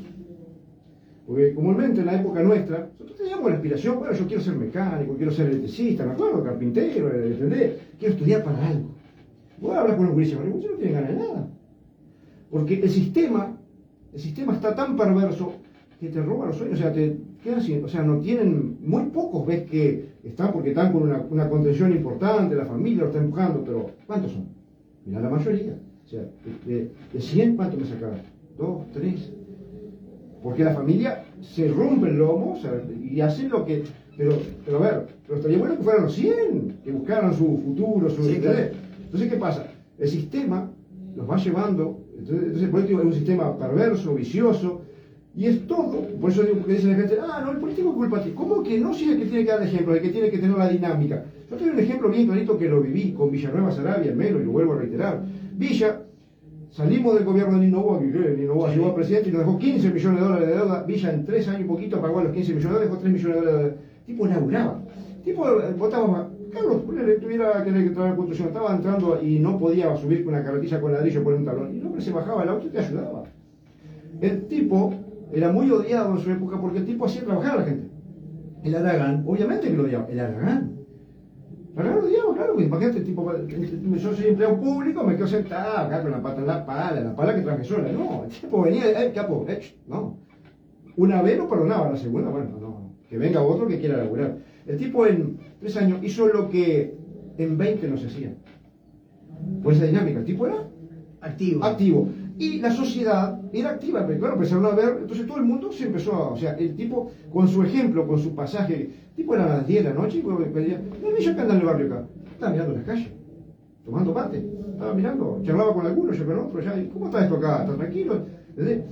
Política, se llama política de territorio, ¿no? Política de territorio, entonces, ¿qué pasa? Lo que está pasando ahora, si la gente se esconde, te sale, o sea, ahora están todos, no, ahora vas a ver todos los políticos, te abren las puertas, te palmean la espalda, qué bueno, se ríen, fotito, fotito para acá, fot- selfie, uh, y, pero después que pasen la elección, yo creo que vas, y vuelvo- vos vas a tener la suerte de, de, encontrarnos de vuelta y hablar con él.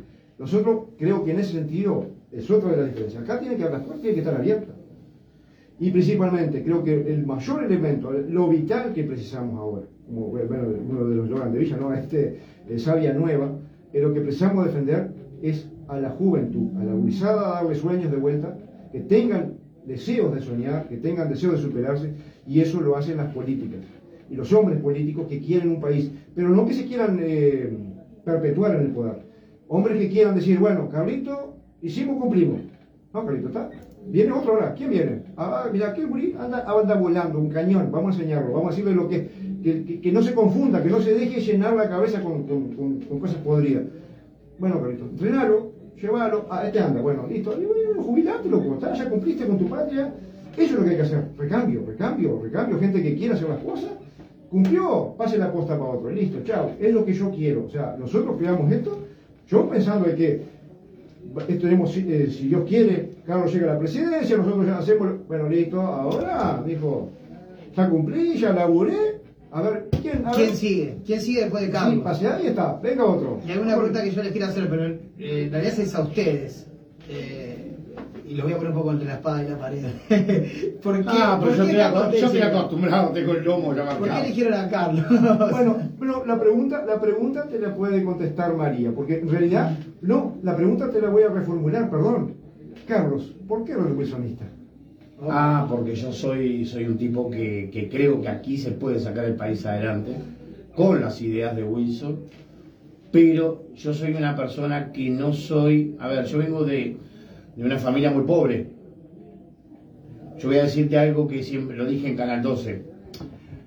Yo desde chico pasé más hambre que peludo de plástico. Vamos a por ahí. Me crié en una familia en donde mi madre eh, la mataron en la dictadura. Me crié con un padre que no era militar, pero que no estaba. Vino a reconocerme creo que cuando tenía cinco años y después me volvió a ver de nuevo cuando ya tenía barba y bigote. Es decir, estamos hablando de que no me crié en el mejor entorno. De la, la mejor condición. Pero mi madre de criación se encargó siempre de decirme que el pobre camina con la cabeza en alto. Pero el pobre que no hace nada para salir de la pobreza y ayudar al otro a que salga de la misma pobreza, pasa por la vida como algo que está, pero que no importa. Está porque está. Entonces, cuando yo hablo con María y después hablo con Manuel, yo le decía a él, digo, yo vengo del 2018, ya todo el mundo sabe cómo pienso yo.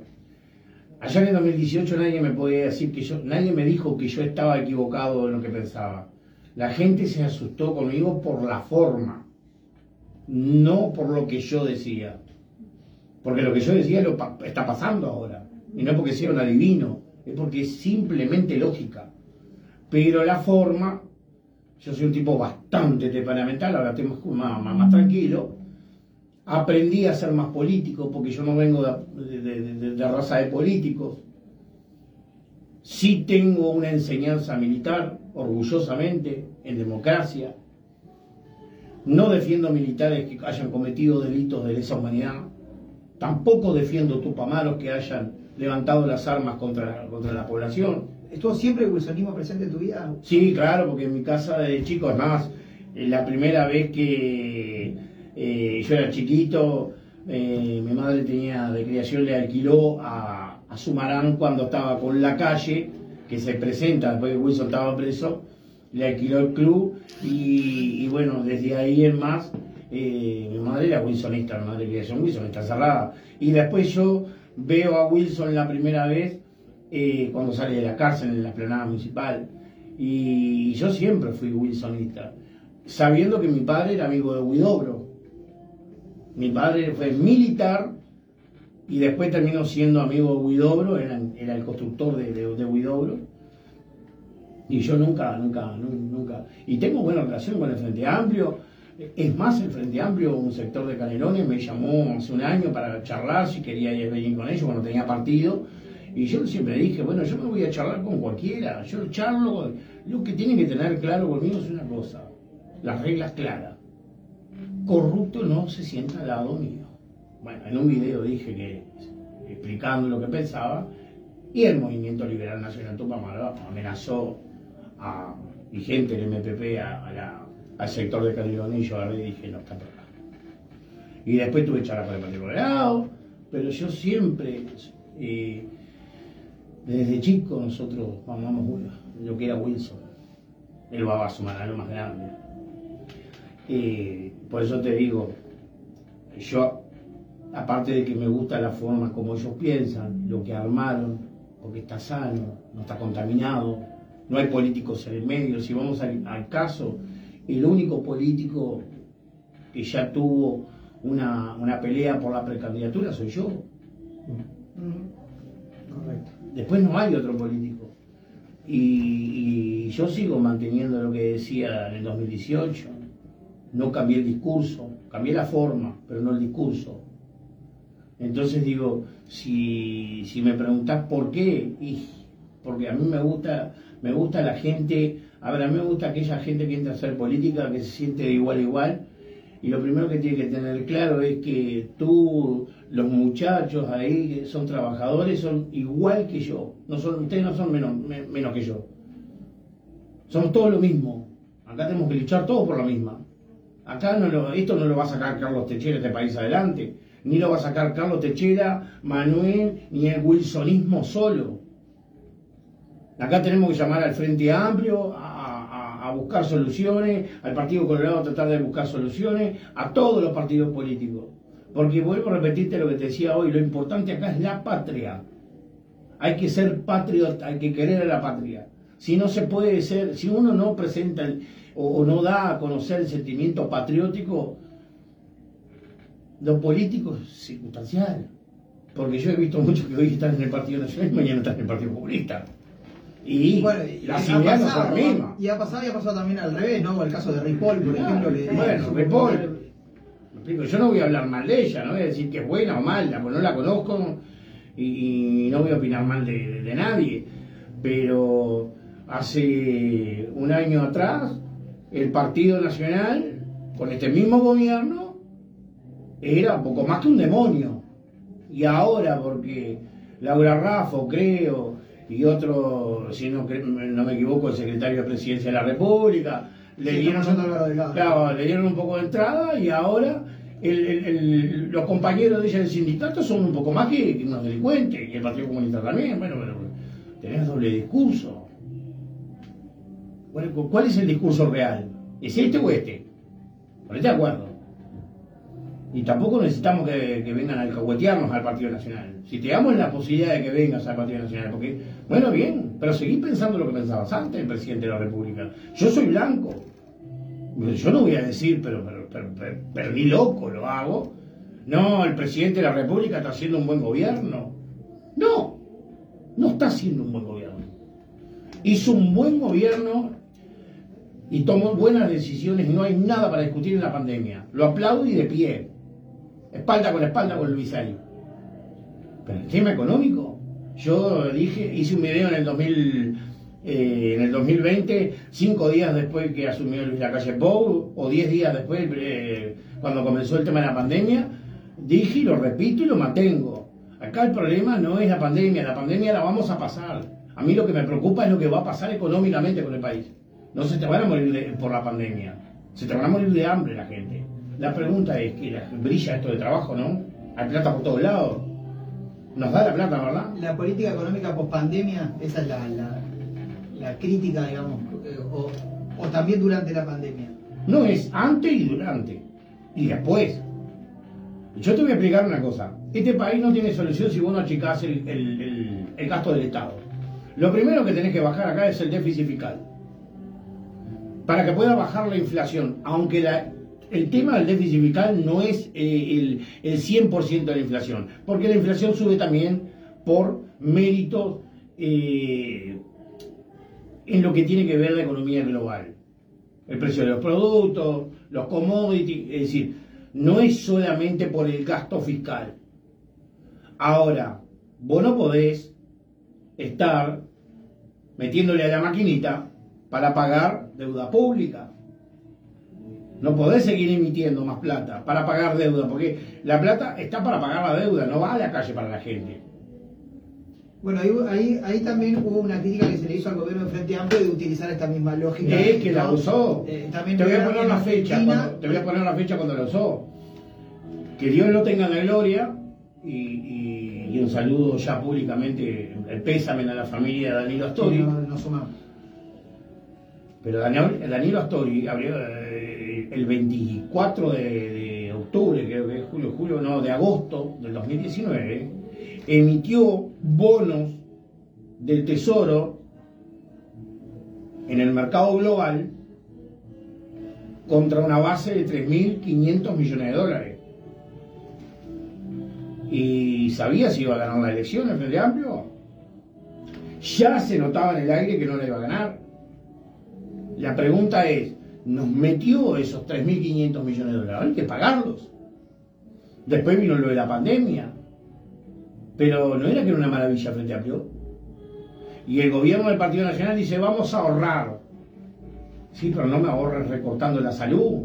No me ahorres eh, quitándole o no dándole un presupuesto eh, honrado como se le tendría que haber dado, porque muestra hay de sobra. Ahí apoyarían, digamos, una, una, una, una posición del Estado más presente, digamos, en lo que es, salud, educación y... Yo, yo, estoy, yo estoy de acuerdo con el Estado presente, con el Estado presente en lo que es volcar los dineros para una mejor salud, para una mejor seguridad.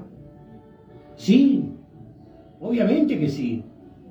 Lo que no estoy de acuerdo es que tenga un Mides hace 15 años y la gente no haya encontrado trabajo. ¿Por qué hace 15 años que está el Mides? Y, y a ver, los gobiernos que pasaron, más este, ¿no? ¿Y los, los inversores dónde están? Yo te voy a dar un, un ejemplo a lo que voy. Este país produce comida y alimento y bienes de servicio para 48 millones de personas y debería producir para 75 millones de personas. ¿Cómo podemos tener casi 3 millones o 2 millones y medio de, de- de- de gente pobre? Y ahí podríamos citar a Wilson, ¿no? Con aquella famosa frase de que si no le podemos Si no le damos una vida digna a solamente 3 millones de personas, somos unos criminales. Porque, voy a agregar, porque también la pobreza es un negocio político. Ah, obviamente. Porque la salud es un negocio político. Porque tenemos que tener gente dependiente de nosotros, si no, ¿quién nos vota? Con esa mentalidad, obviamente, es lo que te estaba diciendo, mirá cómo se cierra el tema de cómo la política va degradando la sociedad y la va en ese vicio que parece al principio, porque la gente, a ver, viene una persona que necesita realmente, ¿eh? yo estoy de acuerdo, el MIDES para ayudar, hay gente que necesita, necesita un espaldarazo en momentos de, de vida difíciles, necesita un espaldarazo, alguien que lo respalde. Pero ya, al momento que vos lográs eh, eh, superar ese escollo de la vida, ¿no? Porque, por, por- por cosas que pasan, no me voy a referir a un tema específico, pero pasan en la vida, a todos, a todos nos pasó, hasta una depresión nos puede complicar la Sí, vida, claro. una angustia, una pérdida familiar nos puede hacer resaltar un tornillo. Entonces precisamos algo que nos apoye, algo que nos dé por lo menos unos meses, pero después hay que evaluar eso y tiene que ser eh, volver. Entonces, ¿qué pasa? No, no dejamos, le seguimos dando. ¿Por qué? Porque le vamos diciendo, ¿eh? con frases muy, muy estudiadas, que nos tiene que votar a nosotros porque si no le vamos a sacar eso. Yo siempre pongo una- una- un ejemplo muy bárbaro. Si acá esta pieza ahora, ¿no? En verano, ponele, si no tuvieras el aire acondicionado estaría muriendo de calor, ¿no? Pero yo vengo y te pongo el aire acondicionado. Estamos todos plácidos. Ahora vengo y te lo quiero sacar en verano de vuelta. Y vos decís, ah, pero pará. Me muero calor. No, pero bueno, comprate, o sea, el- no te enseño que vos te, te compres otro aire acondicionado, no te enseño a vos producirte, a vos superarte. No, te tengo ahí chatito. Entonces, socialmente creo que por su peso, todo esto va a caer. O sea, se viene cayendo la estantería poco a poco. Claro, cuesta, socialmente cuesta. Porque ¿qué pasa? Tenemos algo, el uruguayo tiene algo tan especial que es la solidaridad. Yo, que tengo poco y vos venís y veo a alguien chiquilín y no tengo, no me tiembla el pulso de agarrar, sacar un plato de la olla, de mi, de mi olla y darle un plato de comida. Al vecino si está pasando mal, a aquel, al otro, al otro. Saco una camisa que ya no uso y le doy al otro. Eh, Y, y creo que todos hacemos eso. Entonces, eso hace que eso, ese, eso sea más lento, ¿entendés? Amortigua.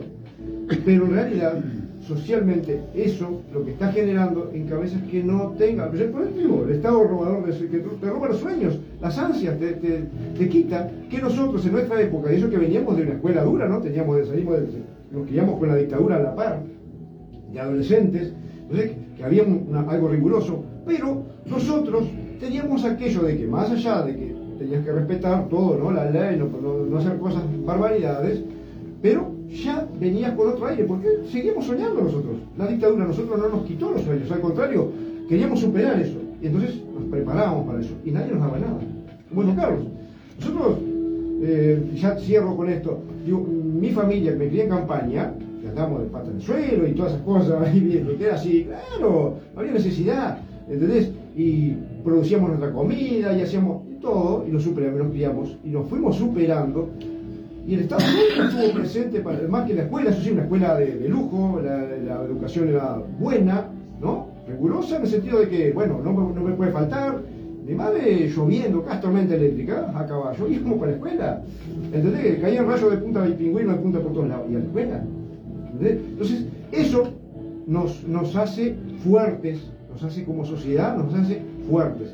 Y eso creo que es lo que nosotros, y este grupo, y Red Wilsonista, y con Carlos Techera, y con todo el equipo, porque ahora venimos cuatro, pero somos un montón en todo el país, esa es la idea, devolver ese tipo de cosas. Bien, perfecto. Bueno, para cerrar, eh, ¿querías decir algo, Carlos? Sí, mucha gente puede criticarme a mí y te hablo del sistema político, pero la gente y el votante no. Se me puede criticar la forma. Ahora, es tener muy poca vergüenza de parte del sistema político y de integrantes del Partido Nacional y también de dirigentes del Frente Amplio hablarme a mí de la pobreza. Yo estuve dos años trabajando ahora en una olla popular, ayudando a una olla popular. Y yo la gente que vi ir a pedir comida, era gente que tenía trabajo toda la vida y se quedó sin laburo, de la noche a la mañana. Es decir, en el Estado deberían hablar menos de la pobreza y hacer más. Yo hablé y trabajé para ayudar a darle de comer a mucha gente. Pero no usé nunca eh, eso para llegar, y podría haberlo hecho, nunca, jamás, para llegar a, a tener algún puesto político o algún trabajo de preferencia del Estado.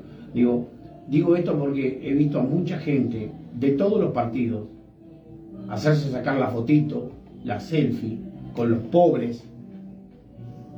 Y vuelvo a repetir, el tema del MIDES es así. El MIDE es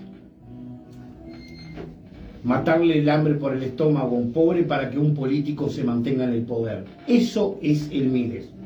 Blanco frente amplista, colorado, comunista, me da lo mismo. Porque si les preocupara tanto la, pobreza, es una vergüenza que en, la década del siglo que estamos haya gente todavía yendo a pedir un plato de comida en una, una- una olla popular cuando se gastan millones y millones de dólares en las campañas políticas en donde hay partidos políticos, inclusive el mío, y le digo al Partido Nacional que se les va a terminar si yo soy el gobierno, que desde el Ministerio de Economía, cada dos senadores se le pasa una partida de casi 30 mil pesos a un partido político. Es decir, no alcanza que tenemos que pagarle a esta manga de energúmenos que no hacen nada de cualquier partido, que si no todavía tenemos que darle plata al partido político porque tiene un representante. No tienen vergüenza. Y a la Cámara de Diputados decirle que se deje de hacer tanta. Ya sabemos qué, y que se pongan a laburar. Porque son un desastre. Sí. Eh, digo, este, quiero yo agradecerle a mi esposo, Carlos eh, Rodríguez, este, por acompañarme y el del grupo también, Bien. pero prefiere ese, este, le bajo para Eh, está bien, está bien. No, como dijo, pero no, no, No dieron con la tecla en el sueldo. Si no tenían, acá si no se pone la Hay que, poner, tecla. hay que poner la plata para la entrevista, si no. Este, se lo agradezco un montón porque me acompaña a todos lados y es del grupo también. Bueno, Agradecerle a Manuel este, estar hoy con nosotros, haber venido del interior como viene, que están lejos, y estar con nosotros. Y bueno, como hace tantos años, somos como de la familia. Este, y a nuestro eh, futuro precandidato, por su perfil, soy de recursos humanos y sé el perfil de la persona. Y el perfil de Carlos es para eso. Aplica. Aplica. Él sabe perfectamente que lo aprecio un montón, sin conocerlo tanto, aunque sí nos conocemos, Sí, sí. porque hablamos los días y nos vemos. Además, seguido. mala yerba ya se conoce. Yo quiero dejarle, eh, al primero agra- agradecerles a ustedes, a todos, Un placer por la, por la invitación. Eh, estamos a las órdenes. Sos el primer precandidato que pasa por la mesa. Y quiero dejarle un, un- un mensaje a, a, a toda la audiencia que nos escucha. Eh, la única forma de tener libertad es pelear todos los días por la libertad, porque nunca está debidamente conquistada, jamás. Y solamente agradecerle a Manuel, a Carlos, a ustedes y decirles lo que dijo mi caudillo, el más grande, para despedirnos. ¡Viva la patria! Perfecto, bueno, nota, eh. muchas gracias por venir. Pasaba por la mesa roja la red wilsonista eh, Manuel, María, Carlos y Carlos. Y Carlos. Y un saludo a Sin TV. si no, Si no metemos ITV con esta entrevista, no. Y yo quería mandar un 120 mil saludo. También a Juan Cristino, a Sí, él, claro. los amigos peludos, Eso. que está eh, operado, pero ya está bien, ya debe estar en la casa. Este, y bueno, quería que le mandáramos unas fotos y le vamos a mandar. Le vamos a mandar, le deseamos pronta recuperación. ¿Cómo hace la gente para eh, contactarlos en redes sociales, tanto a la red como a Amigos al, Peludos? al número de teléfono. Bueno, el número de teléfono de red está Amigos Peludos también, es 091-607-103. Ahí está Red Wilsonista y si quieren el, el enlace para Amigos Peludos, solo decir que quieren este, conectarse con Amigos Peludos y está ahí. Ese es el número general. El correo electrónico también es eh, redwilsonista.gmail.com Tenemos nuestra página web que va a estar eh, puesto en la página web, porque ahora la página web está con el perfil político, pero va a estar Amigos Peludos, le vamos a dejar un, un espacio para Amigos Peludos para que la gente pueda dar un clic y redireccionar a los grupos a los- o a los otros grupos que se van a ir sumando un teléfono y un, un chat aparte para que puedan interactuar y bueno y, buscar soluciones. Esa es la idea. Perfecto, perfecto. Bueno, vamos a una pausa. Pierre, querido, ¿cómo estás? Una, una, una, una de esas de araña vamos a tener que comprar para la agrupación, ¿eh? Nos gustó esa. Es muy buena. Esa sí. Es muy buena. Siempre viene, siempre, siempre tiene. No, muy colorido, muy colorido. sí, el estilo, el estilo. Hay que guardar el estilo. Yo tenía una camiseta de Peñarol, pero no podía. Bueno, ese es un estilo muy bajo. Te recomiendo, te recomiendo la del Parque Central aquí, es un poquito más elevado, estamos pasando por. Marco, bueno, Creo que estamos todos pasando por el mal Eh, sí, esto es generalizado.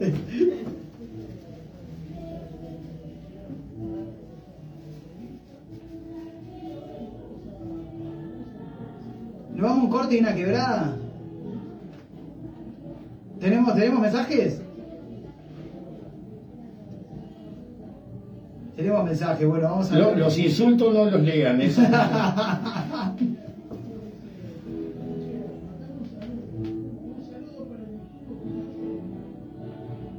Mandale ¿Un saludo para quién? El vikingo criollo del Miki, así se llama. Bueno, un saludo para el vikingo, entonces hay que mandarle un buen saludo y un abrazo. Vamos arriba, gran, gran, agradable sujeto el vikingo, siempre ahí. Exacto, donde está nuestro compañero Gonzalo.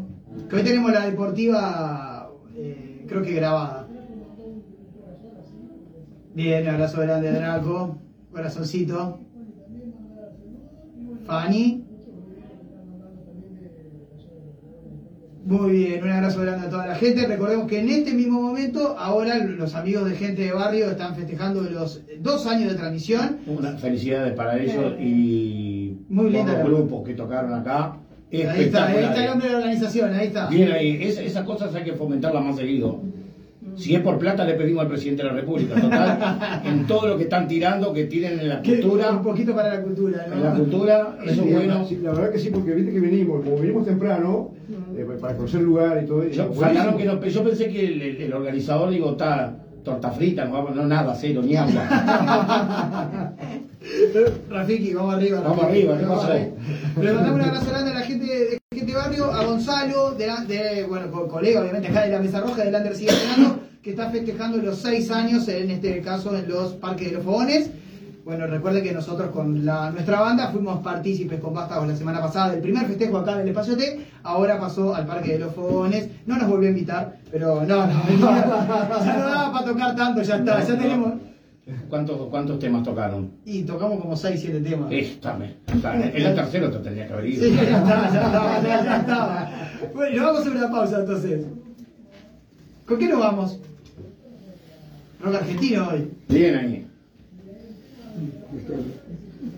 Uh, me encanta ese tema.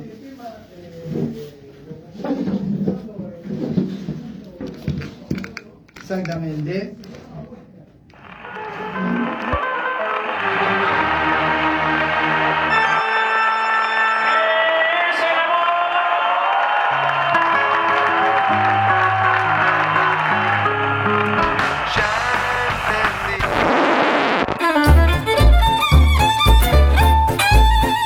Columna cultural. Lo que hay que ver y oír. Generalmente de, de películas, pero he hablado de libros también y creo que de series también. Y bueno, no sé, si mañana veo una obra de teatro que me gusta, también voy a venir a hablar de eso. Este, y generalmente tres o cuatro títulos tiro que tengan que ver con esa temática.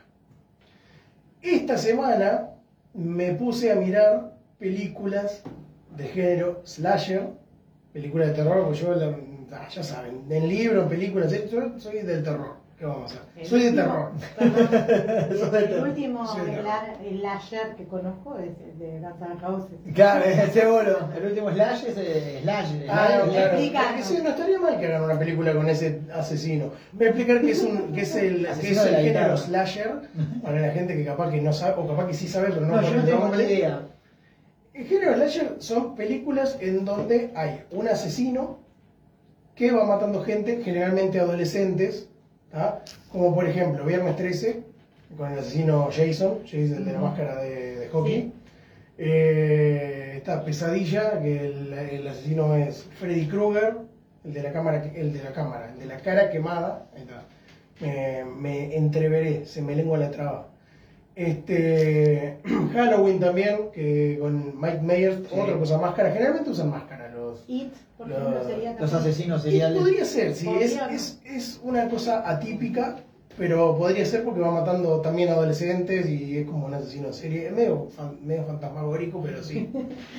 Este, Scream, Scream es un, Sí. un- un caso, pero así, tal cual, de, de un slasher. La masacre de Texas, que es más raro, que está el Leatherface, que también se pone una máscara y mata gente, pero con un... Generalmente, mira, Slash viene de... Ya sé que le, le- se van a acordar del, del guitarrista de, de Guns N' Roses, pero Slash es como apuñalar, como con un Ah, arma ah. blanca. ¿ah? En inglés, Slash es eso, es como, como que te clava un cuchillo. ¿ah? Y generalmente los asesinos de películas de Slasher lo que tienen es un arma blanca. Es muy raro que aparezca alguien con un arma de fuego. Aparte, esa- sería aburrido también, ¿no? Que el asesino mate de esa forma. El tipo cae, le encaja un par de tiros y ya está. Claro, y se terminó la película. Aparte no, no es, no es este, creativo, generalmente son muy creativos en la forma de, de- en- en la a la hora de matar. Así que, bueno, lo que estuve haciendo fue mirar películas de slasher y decir, bueno, está siempre lo mismo, un asesino que mata gente, bla. Y dije, yo hace muchos, muchos años que miro películas de, de todo tipo, pero slasher también, y dije, quiero ver películas diferentes, que sea, que agarren el género, ¿no? El género slasher, pero que le den una vuelta de tuerca de alguna manera diferente, ¿no? Para hacer algo distinto. Entonces me enteré de un par de títulos y los miré a ver qué onda y la verdad que estoy súper conforme.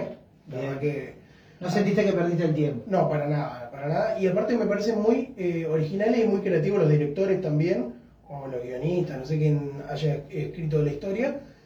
Y les paso a contar, mira, el primer título que traigo hoy se llama Friki, así como, lo, como los frikis. Como los frikis. Exacto. Eh, leo así un poquito como la- los datos. Película estadounidense del 2020. Ahí Viste está. que estoy viniendo con películas nuevas. Sí, estás. que siempre vengo o sea, con cosas de. Yo te iba a decir, te fuiste como para el otro lado, Sí, o sea, sí. porque me, me- metiste una película de los 70 Sí, y ahora me- o sea, Ahora todo de hace dos años.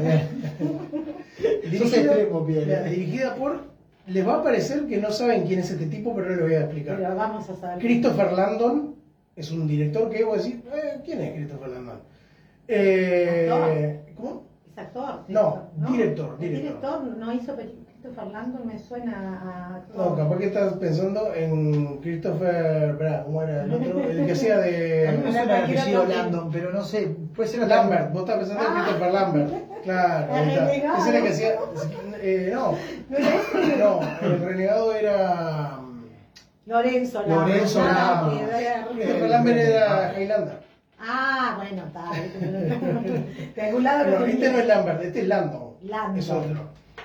Mira, creo que el tipo ha tenido este, buena recepción en lo que son los altos mandos de Hollywood, ¿no? Haciendo películas de slasher, porque ya lo contrataron para hacer la Scream 7, que yo me perdí algunas, creo que vi hasta la 4, no sé cuántas hay, pero próximamente va a salir Scream 7 y va a dirigir este tipo. También lo contrataron para Aracnofobia, una remake que van a hacer de la película de los 90, ¿se acuerdan? Aracnofobia. Sí, sí. Y se ve que también eh, tiene como este perfil de hacer películas raras, porque hay una película que es como media parodia de un, de un apocalipsis zombie que se llama Zombie Camp, que la dirige él, no sé de qué año es. Y también estuvo dirigiendo algunas de actividad paranormal, no sé cuál, porque yo creo que vi dos nomás de actividad paranormal y hay como nueve, no sé. Pero bueno. Este, en esta- hay mucha actividad paranormal. Sí, sí, Sin duda. Tal cual. En esta friki, la que les estaba contando, eh, empieza como una película slasher totalmente común. Hay un grupo de adolescentes en una casa, los padres no están, hicieron una fiesta, la típica de, lo- de los, de los adolescentes estadounidenses.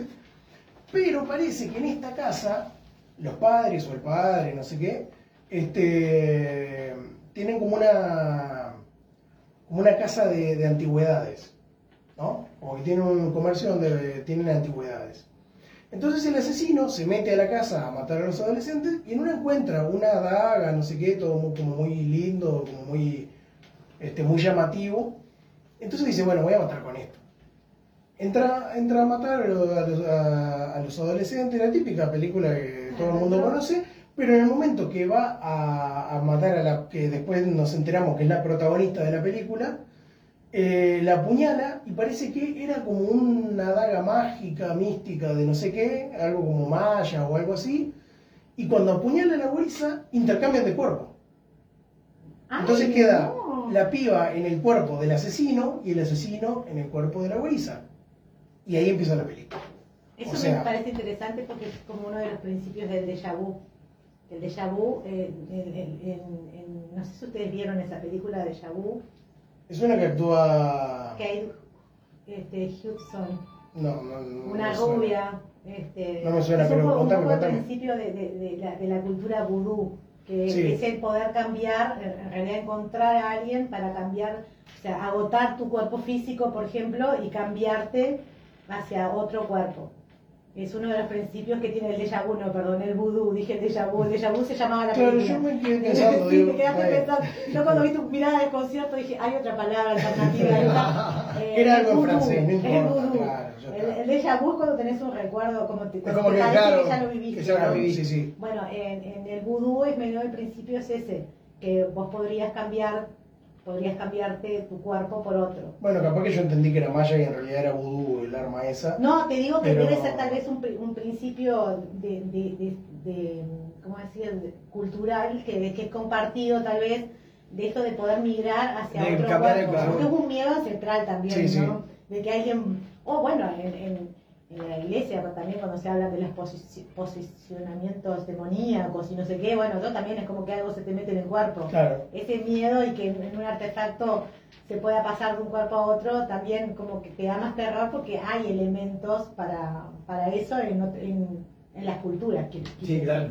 Así que bueno, en este caso la película se trata de eso, queda la, la adolescente en el cuerpo del asesino, que es un tipo grandote, y el asesino en el cuerpo de la niña, de la niña, de la adolescente en realidad, de la grande, este, de la grande, no sé qué estoy diciendo. A la grande le puse que Sí, yo pensé lo mismo. No ha sido un día fácil, Pierre. Sí, ¿no? sí. Esas Estoy, estoy medio, medio bueno. Este, Experiencias, a, nos- a, a nosotros nos pasado experiencias paranormales hoy, Pierre. Sí, es verdad. Es Estuvimos en los controles.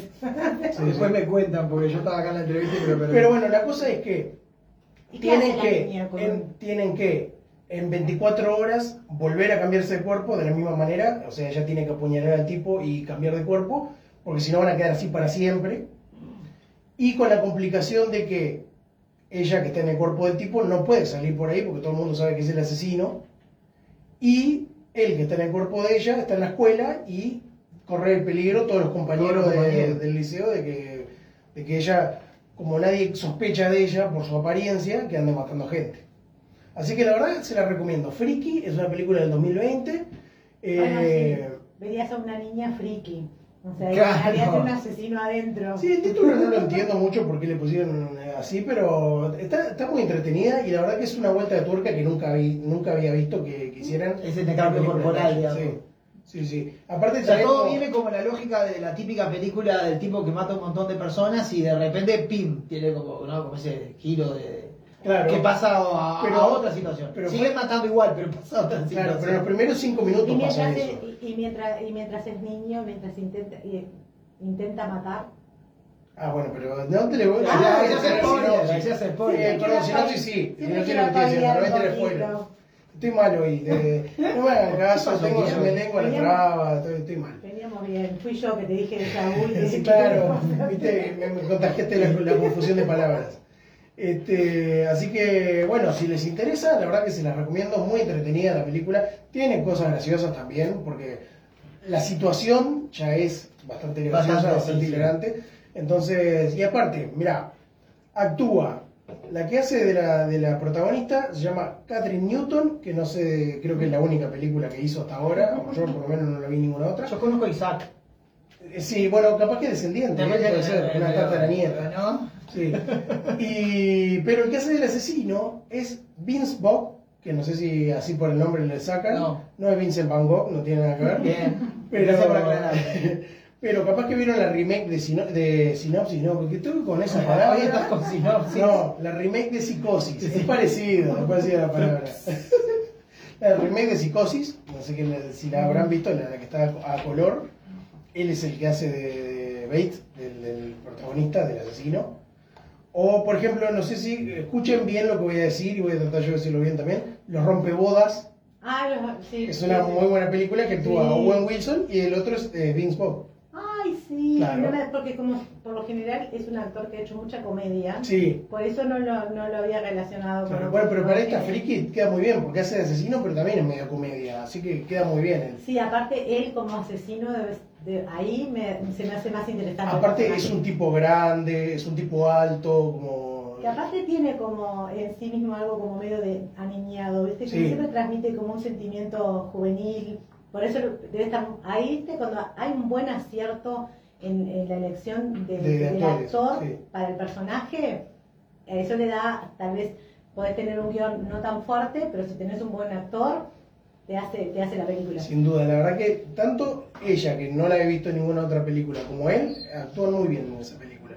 Y está muy bien hecha todo, o sea, tiene como todo lo, lo- lo- lo técnico y lo artístico de una película slasher, pero con esta situación rara, atípica. Claro. muy buena. Eh, segundo título, que le va a parecer raro lo que les voy a decir, pero es dirigido por el mismo director, por este Christopher Landon. O sea, se traje dos películas del mismo director. Pero es que, por lo que veo, este director lo que tiene es que le gusta hacer este tipo de película con una tuerca, una vuelta de tuerca diferente. Claro. Entonces, necesitamos ver con unos temitas Claro. técnicos. Estamos con los Este, temas técnicos porque, bueno, eh, tenemos hoy, hoy tenemos a, a Rafiki de, de gente de barrio. Le agradecemos un está montón haciendo que- Un esfuerzo sobrehumano para ponerme en, en- en el micrófono, en el lugar donde. Esta lucha que tengo con Gonzalo, pero ahora con Rafiki. Así que ya está. Acomodate el micro ahí, eh, tratá de acomodártelo para bien para que te quede cerca de la boca. Así que bueno, la segunda película que les voy a comentar hoy también es de Christopher Landon, es del mismo director. Este, esta es del 2017, es un poquito más vieja, pero sigue siendo mucho más nueva que las películas que traigo siempre. Este, y se llama, en español le pusieron Feliz Día de tu Muerte. En inglés se llama Happy Death Day, es lo mismo. Este, ¿Y de qué se trata? Lo mismo, lo mismo que, que el anterior, es una película slasher con un asesino, no sé qué, pero, eh, bueno, cuenta la historia de una protagonista que tiene como una- un pasado medio este, complicado, se murió su madre y no sé qué, es como muy eh, brusca en el trato con, con la gente, como que, no, como que mucha gente no se la banca mucho. Y en un momento se queda en un pasillo, eh, no es un pasillo, es como un túnel, se queda sola y aparece alguien con una máscara, ¿tá? Y la empieza a perseguir y la mata. ¿Termina ahí? No. Se despierta. Y vos decís, bueno, ¿esto que fue un sueño? No. Se despierta, ella cree que fue un sueño, pasan un montón de cosas en el día, no sé qué, no sé cuánto, eh, que incluso vuelven a pasar un montón de cosas en el día que ya habían pasado en, el- en la primera parte, ¿no? Se le repite el día. Claro, como que se le repite el día. Entonces vuelve a pasar por ese túnel y otra vez aparece el mismo asesino y la mata otra vez. Y se vuelve a despertar en el mismo lugar. Entonces en, en ese momento se da cuenta de lo que le está pasando, que es el famoso, al que a mí me gusta decirle, el famoso fenómeno de el día de la marmota. Sí. ¿Conocés la película del Sí, día de la marmota? Es eso, es un fenómeno en el que hay como un loop, un- se repite el día, se repite, se repite el día, hasta que encuentren la forma de que ya no se repita más. Ahí es cuando el déjà vu deja de ser déjà vu y es realidad. Bueno, repitiendo tenía que ver con el déjà vu, bien, bien. Era por eso que vos lo dijiste hoy, claro. Ahí lo metemos, arreglando lo que estaba mal hoy. Así que bueno, también me pareció súper original y, y totalmente atípico que en una película slasher metan esto del día de la marmota, que se repite el día y se repite el día, no tiene nada que ver con una película slasher. Pero está muy bueno porque para que deje de repetirse el día, lo que tiene que hacer ella es averiguar quién es el asesino. Y Una vez reconocido, espero que esto no sea un spoiler, pero la matan varias veces. Es como que se repite muchas veces el día y ella siempre Bueno, cree que lo descubre, ahí- pero no. Siempre cree que lo descubre y, Y al final no era, no la es. matan de vuelta, vuelve a revivir, o sea, a revivir no, se despierta como empezando el día y otra vez pasa todo lo mismo.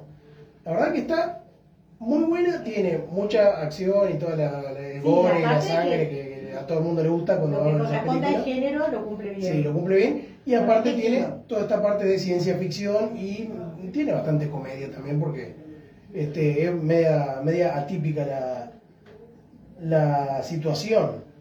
Así que bueno, mira, Interesante. en esta película actúa Jessica Roth, que tampoco, muchas gracias, este, ¿Será mucho gusto. que películas de terror no, no serán tan conocidos los actores? No, yo creo que en- en lo que están empezando a hacer los estadounidenses es, para las películas donde los protagonistas son adolescentes, empezar a poner adolescentes de verdad. No como hacían antes que ponían un tipo de 30 años a hacer de uno de 15. Entonces, creo que ahora están empezando a poner adolescentes de verdad y por eso no son tan conocidos, porque recién están empezando a actuar. ¿Cómo afectará a este género la inteligencia artificial? Ah, eso es un tema. A mí, en este género Yo en particular, estoy me totalmente en contra de la Por eso, porque artificial. hace pocos días escuché a una actriz eh, mexicana, creo que era decir que se había visto en un film eh, como, como su imagen y como haciendo un doble o algo así, o una persona, un actor secundario, y ella dijo nunca filmé esta con este consentimiento, pero parece que... Esperemos que no sea justo una tipa que se parecía a ella y creo que... Esperemos que sí, porque, eh, bueno, ahí volvemos como a, a, a este capítulo donde está Salma Hayek. Ah, eh, sí, de Black Mirror. Ahí está, que a mí, me, a, a mí sí me aterró. Este, algunas personas, no tienen, algunos actores no tienen miedo ninguno de, de esto, pero a mí me parece que hay géneros como por ejemplo ciencia ficción y demás, que ya se hacen en pantalla verde, este, que ya se, ha- se hace un montón así, ¿cómo puede afectar? En recursos, capaz que un montón, ¿no? Principalmente porque es el trabajo de ellos y si ponen a un muñeco este, digital con tu cara a hacer algo, no le van a pagar a nadie, aunque estén usando tu imagen, porque no hay, no, No. está como regulado eso en las leyes. Claro, ahora tal vez en la inteligencia artificial en el cine con niños menores de edad puede ser que sea... Claro, sí, hay, hay leyes también, ¿no? Con los niños menores de edad, como que no pueden actuar los- muchas horas Los y no niños no más. pueden estar, creo que expuestos más de tres o cuatro minutos y, y no es Claro. un solo niño. Lo mismo Pasa con los animales que hay en, en las Claro. películas, que son varios también. O sea, Igual- no es que es un perrito, son varios. Los perros eh, y los gatos y todos esos animales así como CGI hechos por computadora, Sí. Hace tiempo que vienen a... eh, Sí. Por suerte, igual creo que a los perros y los gatos no les pagan por actuar en las películas, así que... A los dueños sí, Claro, a los dueños dueños sí, sí. que los tienen Bueno, entrenados. Próximamente se viene entonces una huelga de, de Hollywood de los dueños de los, de los animales que actúan en las películas. Para que no les hagan más ser, este, ahí veríamos unos cuantos, porque, a ver, películas con animales, bueno, Yo me acuerdo de una que es bastante vieja, creo que es como del a 2000. ver, que eh, nació antes de 1900, no, del año no. 1900, un No, pero es bastante, es bastante nuevo igual. Eh, como perros y gatos. Era que, esto, que los animales como que cuando nadie los ve hacen Sí. cosas, hablan y hacen cosas. Eh, casi todos la- los animales que aparecen en esa película em, no son animales reales. Se ponen a pelear karate y cosas rarísimas que un animal Claro. normal no lo hace, o hablar. No. O después Stuart Little también, hay un gato que Ah, habla sí, hay no un es un gato real. Antes eran más básicas, ¿no? Antes, por ejemplo, eh, no sé, en los 80, por ahí, tenías, no sé, un perro héroe, me acuerdo en mi, en mi pueblo, que, que mirabas series y cosas re viejas, porque mirabas con el telerrotativo, se llama así en el interior, y daban Lassie.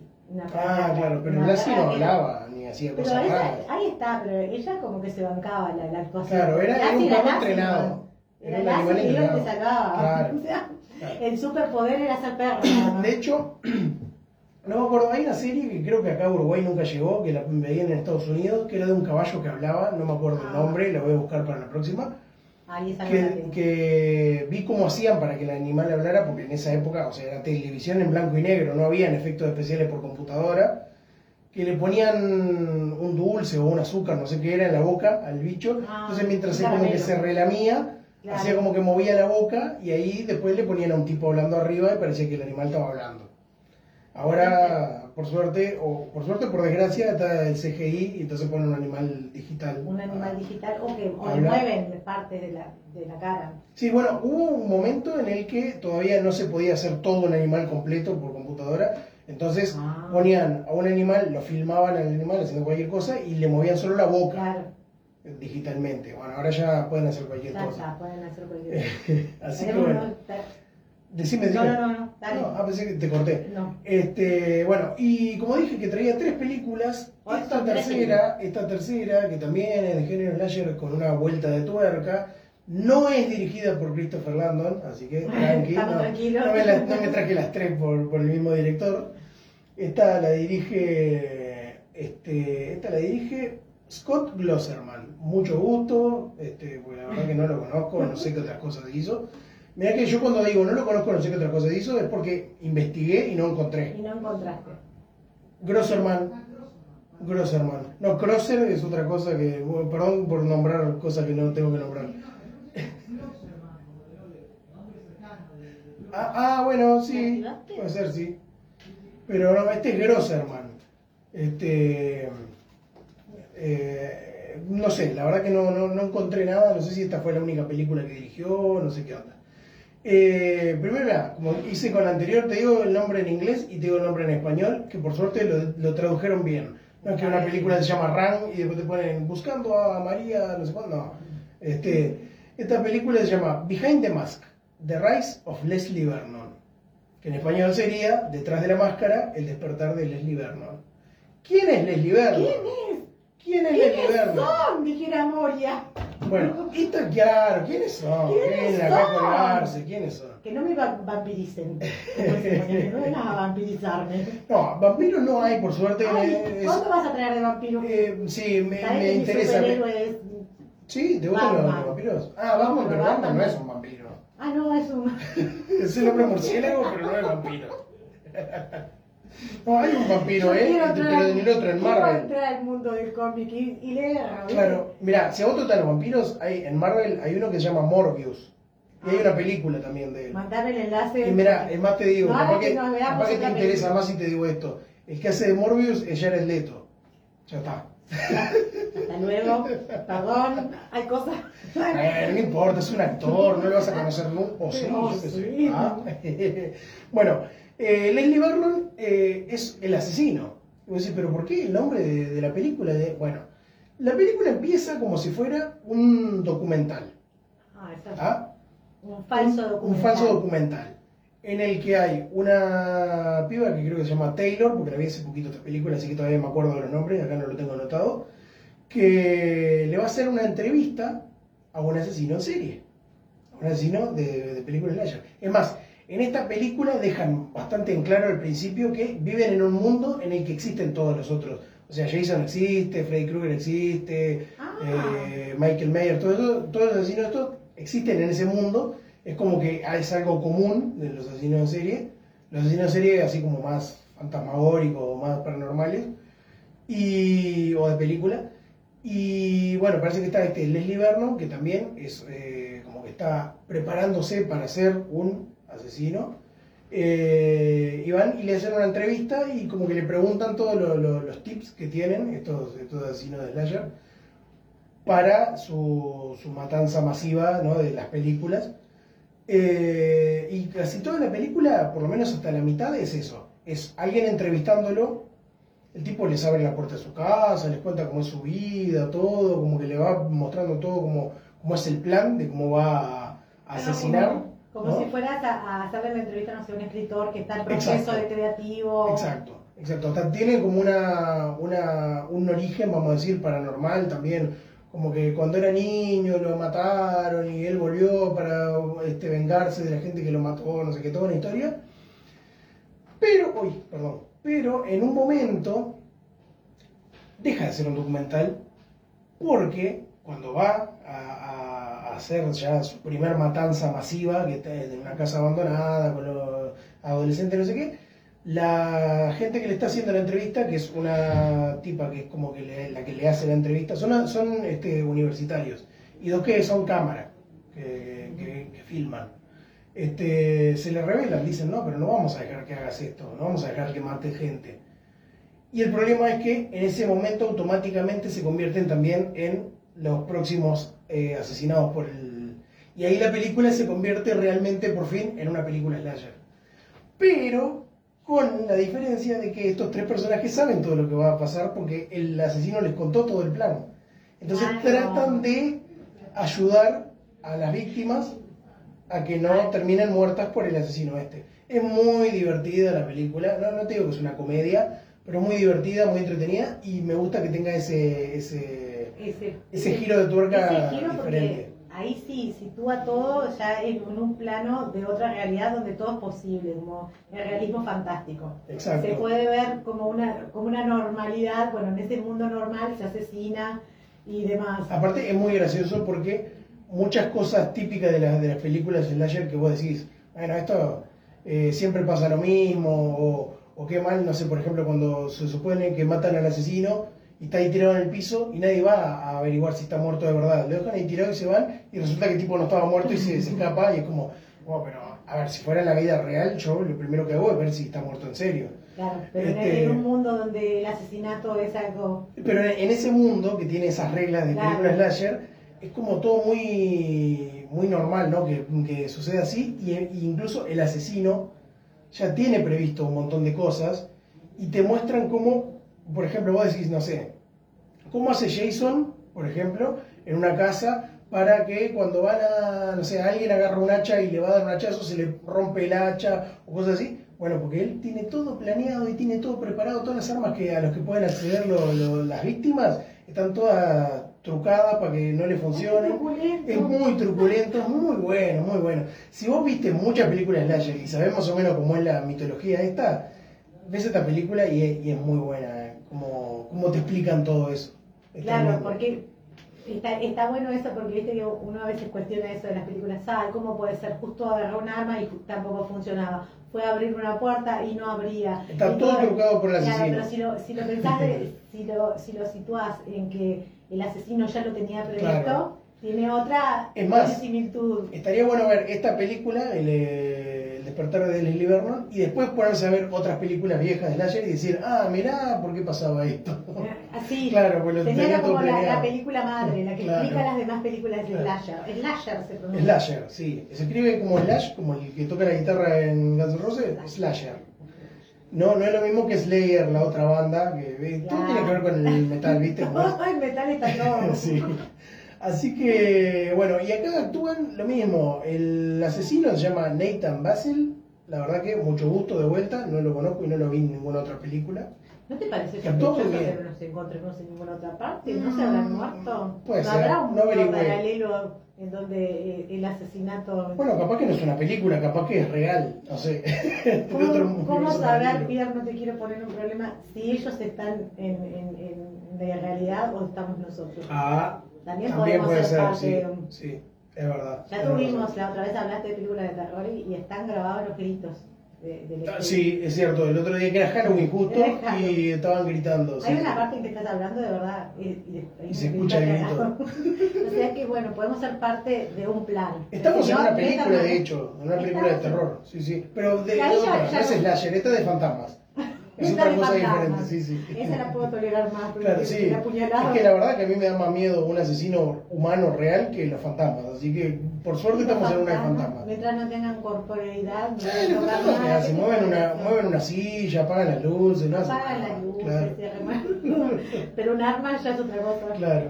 Este, bueno, este Nathan Bessel, que la verdad que actúa muy bien y que me da mucha pena no haberlo visto en ninguna otra película, capaz que sí actuó un montón y yo no lo vi nunca. Y Angela Goethals, muy bien, no sé si se pronuncia así el apellido, que tampoco la vi en ningún otro lado, así que una pena, pero la verdad que actúa muy bien. No una pena porque no los vi más, o sea, capaz que hay más películas con ellos, después lo buscaré. Pero, pero bueno, esos son los, los tres títulos, lo voy a repetir. Friki es el primero, el del cambio de cuerpo entre el asesino y la, adolesc- y la el adolescente. adolescente y el, y el- y el Sí, asesino. exacto. Después el otro es Feliz Día de tu Muerte, que es el del el día que se repite. El día que se repite. El día de la marmota, como le digo yo. Que ese también nos vas a traer un día. Sí, sí. recomendación. Sí, yo estoy preparando tres películas que tienen que ver con el Día de la Marmota. Es O otra sea, vamos cosa, a sí. tener nosotros nuestro día de la marmota. Exacto, La sí, sí, sí. No, esperemos que nunca pase, ¿eh? Ojalá que no. No, por favor, esperemos que a mí nunca me pase porque yo me aburro. Y no, y lo peor de todo Yo me. No, y lo peor de todo que en la mayoría de las películas que, que ponen este fenómeno del Día de la Marmota, ni siquiera se puede suicidar el, el protagonista, porque te suicidas y te despertás de vuelta y es como no puedes salir de ninguna manera. No, no, hay manera Ahora de escaparse. miedo, sí, Da-. Es horrible. No, no. No te Porque uno puedes piensa, dar- bueno, ya que no lo pude resolver, me mato y listo. No, porque volvés otra vez. Es- es- no pasa. bueno, esto es, esto es como estas cosas que dicen, ¿no? La vida te lo pondrá tantas veces Sí. hasta que lo resuelvas. Exacto. Por fin le encontré un lugar a esa frase. Exacto. Siempre escucho este, si no resuelves este problema, la vida te lo pondrá tantas veces y yo lo veía tan teórico, tan lejano, ahora tengo algo. Esperemos que no estemos en una película de esos, ¿eh? No, no, Esperemos no. que no. Si Bueno, lo salvamos, sí, pero Eh, dije entonces Friki, Feliz Día de tu Muerte y la última que dije es esta de detrás de la máscara, El despertar de Leslie Vernon. Leslie Vernon. El Ah. despertar de Leslie Vernon. Así que bueno, esto ha sido sola sinopsis por hoy. Bueno, espera un momentito que te mando. te- ¿Hay, hay mensajes? Sí, tengo unos saludos para Pierre de Delia. Eh, denme un segundo para poder leer.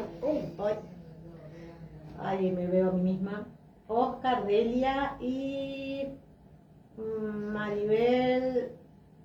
Carlitos, Piana, Carlitos, te mando un beso grande Argentina, nos está escuchando. Y Santiago Ada también. Muchas gracias a toda la gente que está escuchando escuchando. y mandando saludos. También les mando un saludo a toda la gente que está del otro lado. Y del otro lado del charco te Y escuchando. de- claro, del otro lado en todos los En sentidos. todos los sentidos. Del otro lado, en cualquier momento también del otro lado de, de la galaxia nos van a mandar Sí, mensajes. sí, también. sí, esperemos que sí, Sí, sí. esperemos que sí. Bueno, a ver, eh, el operador que nos dice.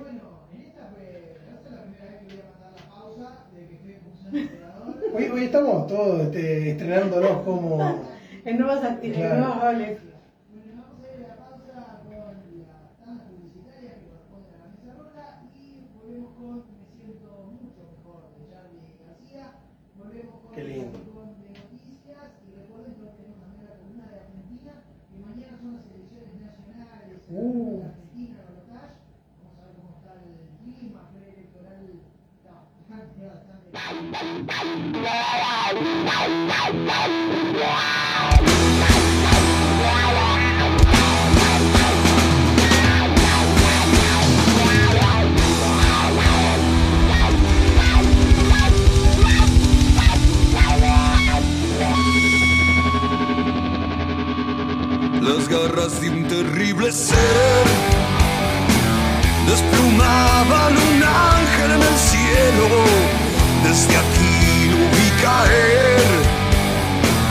hacia el baldío de los misterios.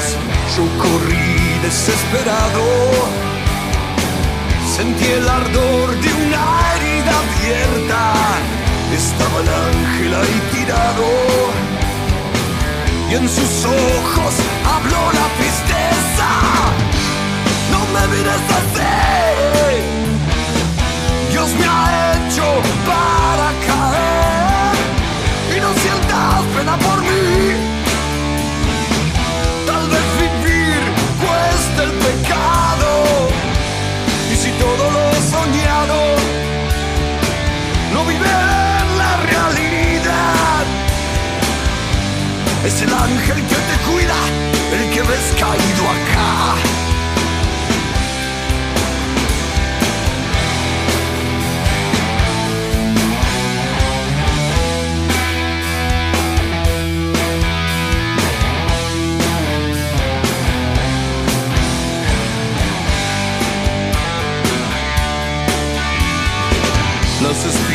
del cardo santo. Lo abrazaron en su caída y entre saumerios de basura el ángel aquel se moría. Se hundió un vacío a mis espaldas y sentí que solo me quedaba el baldío de los misterios con esos ojos tristes que me hablaban. ¡Hey! No me miras así.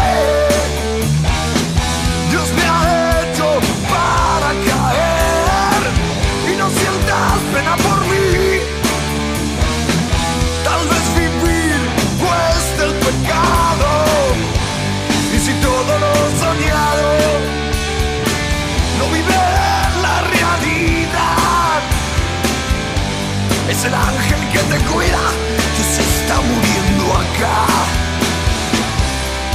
El ángel que te cuida, se está muriendo acá.